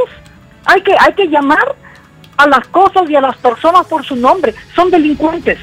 Y un delincuente está pues con, con- con- la, con la parte oscura y se llaman demonios. Aquí hay muchos demonios en forma de, de piel humana, disfrazados de corderos, que están formando los dueños de las transnacionales, los países que desde fuera nos están digitando, los que nos están gobernando económicamente. Hay muchos demonios y contra ellos nosotros tenemos que defender lo que Dios nos ha dado. El, el comunismo celestial, el- eh, una sociedad igualitaria donde no haya injusticia, no haya desigualdad, no haya falta de equidad, hay- haya todas las otras cosas contrarias a eso, amor, cariño, eh, eh, equidad, solidaridad, todo lo bueno que, que tenemos, que saquemos a relucir lo bueno que hemos traído a este planeta de prueba y pongámoslo al servicio de las grandes mayorías de nuestros hermanos, la mayoría somos pobres, la élite son cuatro gusanos, nosotros somos la totalidad de personas eh, a quien tenemos que defender y a quien tenemos que servir. Gracias hermano. Muchas gracias. Sí, cierto, Cristo nos advierte que Satanás se hace presente. Una vez cuando Pedro le dice, Maestro, no entres a Jerusalén, Cristo le dice a Pedro, apártate de mí, Satanás. Hay declaraciones de Cristo desenmascarando a los demonios. Tenemos una nueva comunicación. Aló. Bueno, eh, hermano, Joel, Sí, hermano, le escuchamos. para de algún tipo de perdón, ¿no? Agravio, es necesario reconocer las faltas. Segundo, es necesario reponer, ¿no? Eh, resarcir en, en todo lo que se pueda el daño hecho. Y tercero, a mi humilde parecer, es comprometerse a no volverlo a hacer jamás. Nada de esto han hecho los Fujimori. Como ya lo dijo la señora anterior y la, que le precedió, estos se han dedicado, juntamente con el resto de la democracia nativa, a asaltar al país durante años. Y ahora en esta campaña, lo único que nos ofrecen es eh, eh, salvar su democracia, salvar al país del comunismo, del terrorismo, pero no dicen nada de qué pueden hacer o qué van a hacer para resarcir a la gente pobre de este país. No dicen nada cuál es su proyecto de, gobierno para eh, que esta pandemia no siga ah, destrozando más a las familias peruanas. No proponen nada. Por lo tanto, yo creo que la única opción que tiene el pueblo es votar por Pedro Castillo. Muy agradecido. Muchas gracias por su participación. Así terminamos este bloque, nos están quedando pocos minutos. Les invitamos para el siguiente sábado, volveremos a abrir las líneas telefónicas un cuarto para las 9, un cuarto para las 10 y un cuarto para las 11. Vamos a hacer una rutina de segmentos para vuestra participación y así iremos cada vez con participaciones concretas, puntuales, enfocándonos en lo importante. ¿Qué es lo importante? Que está ocurriendo la más grande transformación de siglos en el Perú y que esto va a irradiar al mundo. De eso tenemos que ser conscientes. Está profetizado en la doctrina y se está cumpliendo. No es acá de una persona, de pocas personas, no, es todo un pueblo. Son todos los pobres, los más pobres del Perú, los que están empezando a movilizarse, a organizarse y a defender el derecho que Dios nos da en el Salmo 29, verso 11, cuando dice, Dios dará poder a su pueblo Dios bendecirá a su pueblo con paz.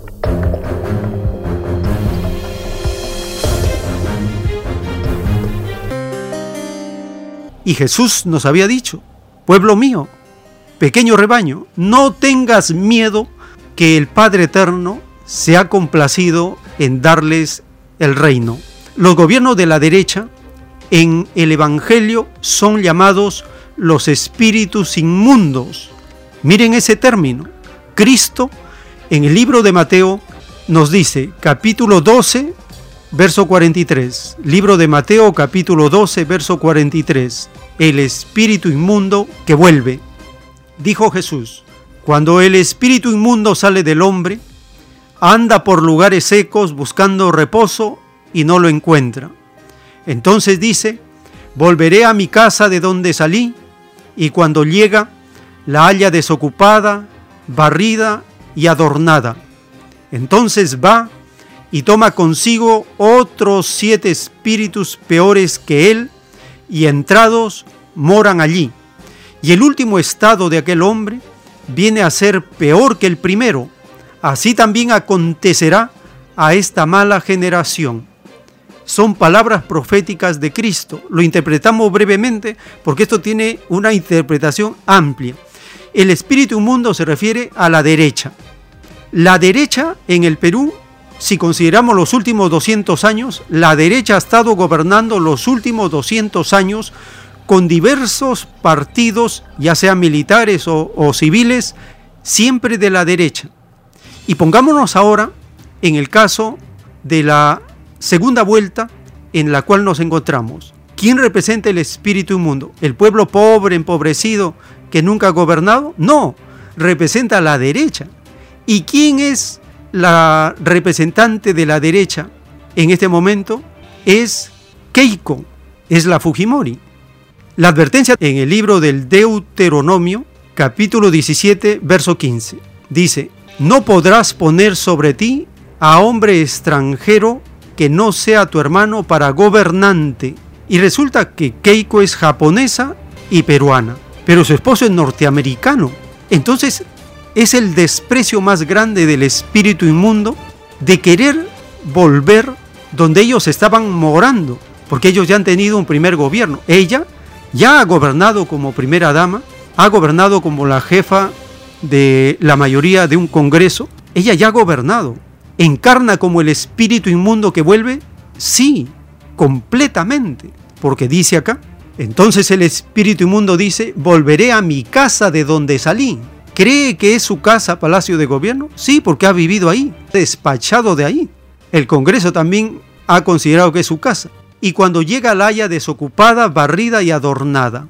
La haya desocupada, no hay oposición, barrida, todos los líderes y luchadores sociales han sido asesinados, perseguidos, están fuera del país y adornada quiere decir que hay reservas internacionales por más de 60 mil millones de dólares, un botín pero apetecible para el espíritu inmundo. Pero Cristo advierte que en esta oportunidad de su retorno, se ha unido a siete espíritus peores que él. Entonces, el último estado viene a ser peor que el primero. Así acontecerá a esta mala generación. Ya sabemos entonces, si el pueblo comete, no digo pueblo, me rectifico, si la población, si la población elige al espíritu inmundo encarnado en esta secta demoníaca de fuerza para robar, entonces ya sabemos todas las calamidades que vienen sobre la nación. En cambio, si el pueblo, el pueblo más pobre, el pueblo oprimido, el pueblo esclavo, el pueblo muerto de hambre, anémico, se organiza, se moviliza, defiende su derecho a escribir su propia constitución y que el gobierno que salga cumpla el mandato que el pueblo le dice, nueva constitución, que todos los elementos de la naturaleza que han sido privatizados retornen al control y gestión de toda la población, que el presupuesto no sea consumido por una burocracia dorada de la derecha, con sus asesores expertos, con sus cuadros de lujo, con sus técnicos de primer nivel, que se han encargado de robarnos siglo tras siglo. Tenemos entonces una disyuntiva. Mayoritariamente la población del Perú va a elegir su propio gobierno, su propia constitución, su propio destino por mandato de Dios. El camino está despejado, la oportunidad está al alcance, la orden de Dios ha sido dada. Nos toca cumplir como pueblo, como trabajadores, como explotados, el mandato de Dios de organizarnos para defender los mandamientos, defender los derechos de Dios, defender las escrituras, defender la naturaleza, defender la vida, porque el espíritu inmundo viene a destruir, a robar, a matar y a perseguir.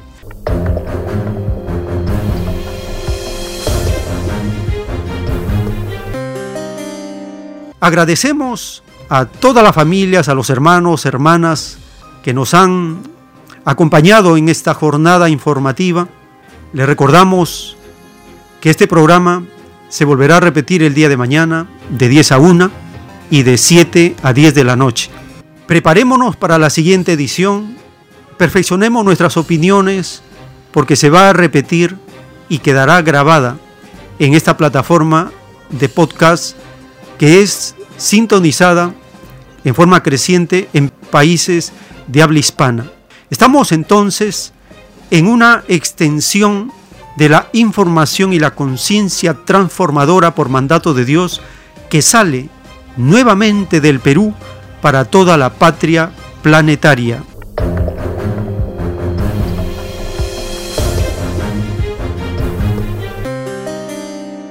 Si el Divino Padre Eterno lo permite, compartiremos nuevas ediciones con fundamentos en las escrituras, la divina revelación, notas de actualidad, para fortalecer nuestro programa de gobierno, nuestra propia constitución, nuestro propio destino, nuestro propio trabajo con la ley del trabajo, todo nuevo.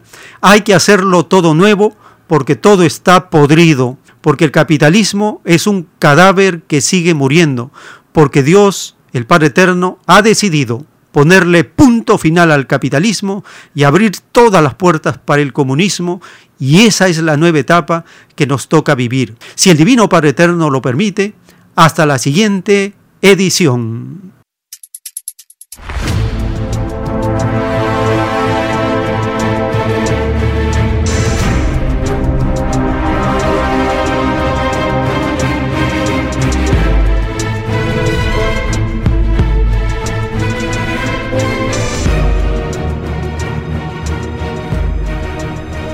Porque la vida en desarrollo no se detiene en ningún instante. Porque el poder filosófico de las masas encuentra el hilo de la ley común de la naturaleza. La igualdad triunfa en la prueba de la vida. por el principio de un nuevo amanecer en la historia humana, hemos presentado El tiempo está cerca. Para ver el reino de Dios, para vivir el nuevo estado de cosas del nuevo mundo. Visite www.alfayomega.com y descargue gratis todos los libros en PDF. Vea y lea los libros digitales en formato EPUB y disfrute la lectura de la ciencia celeste.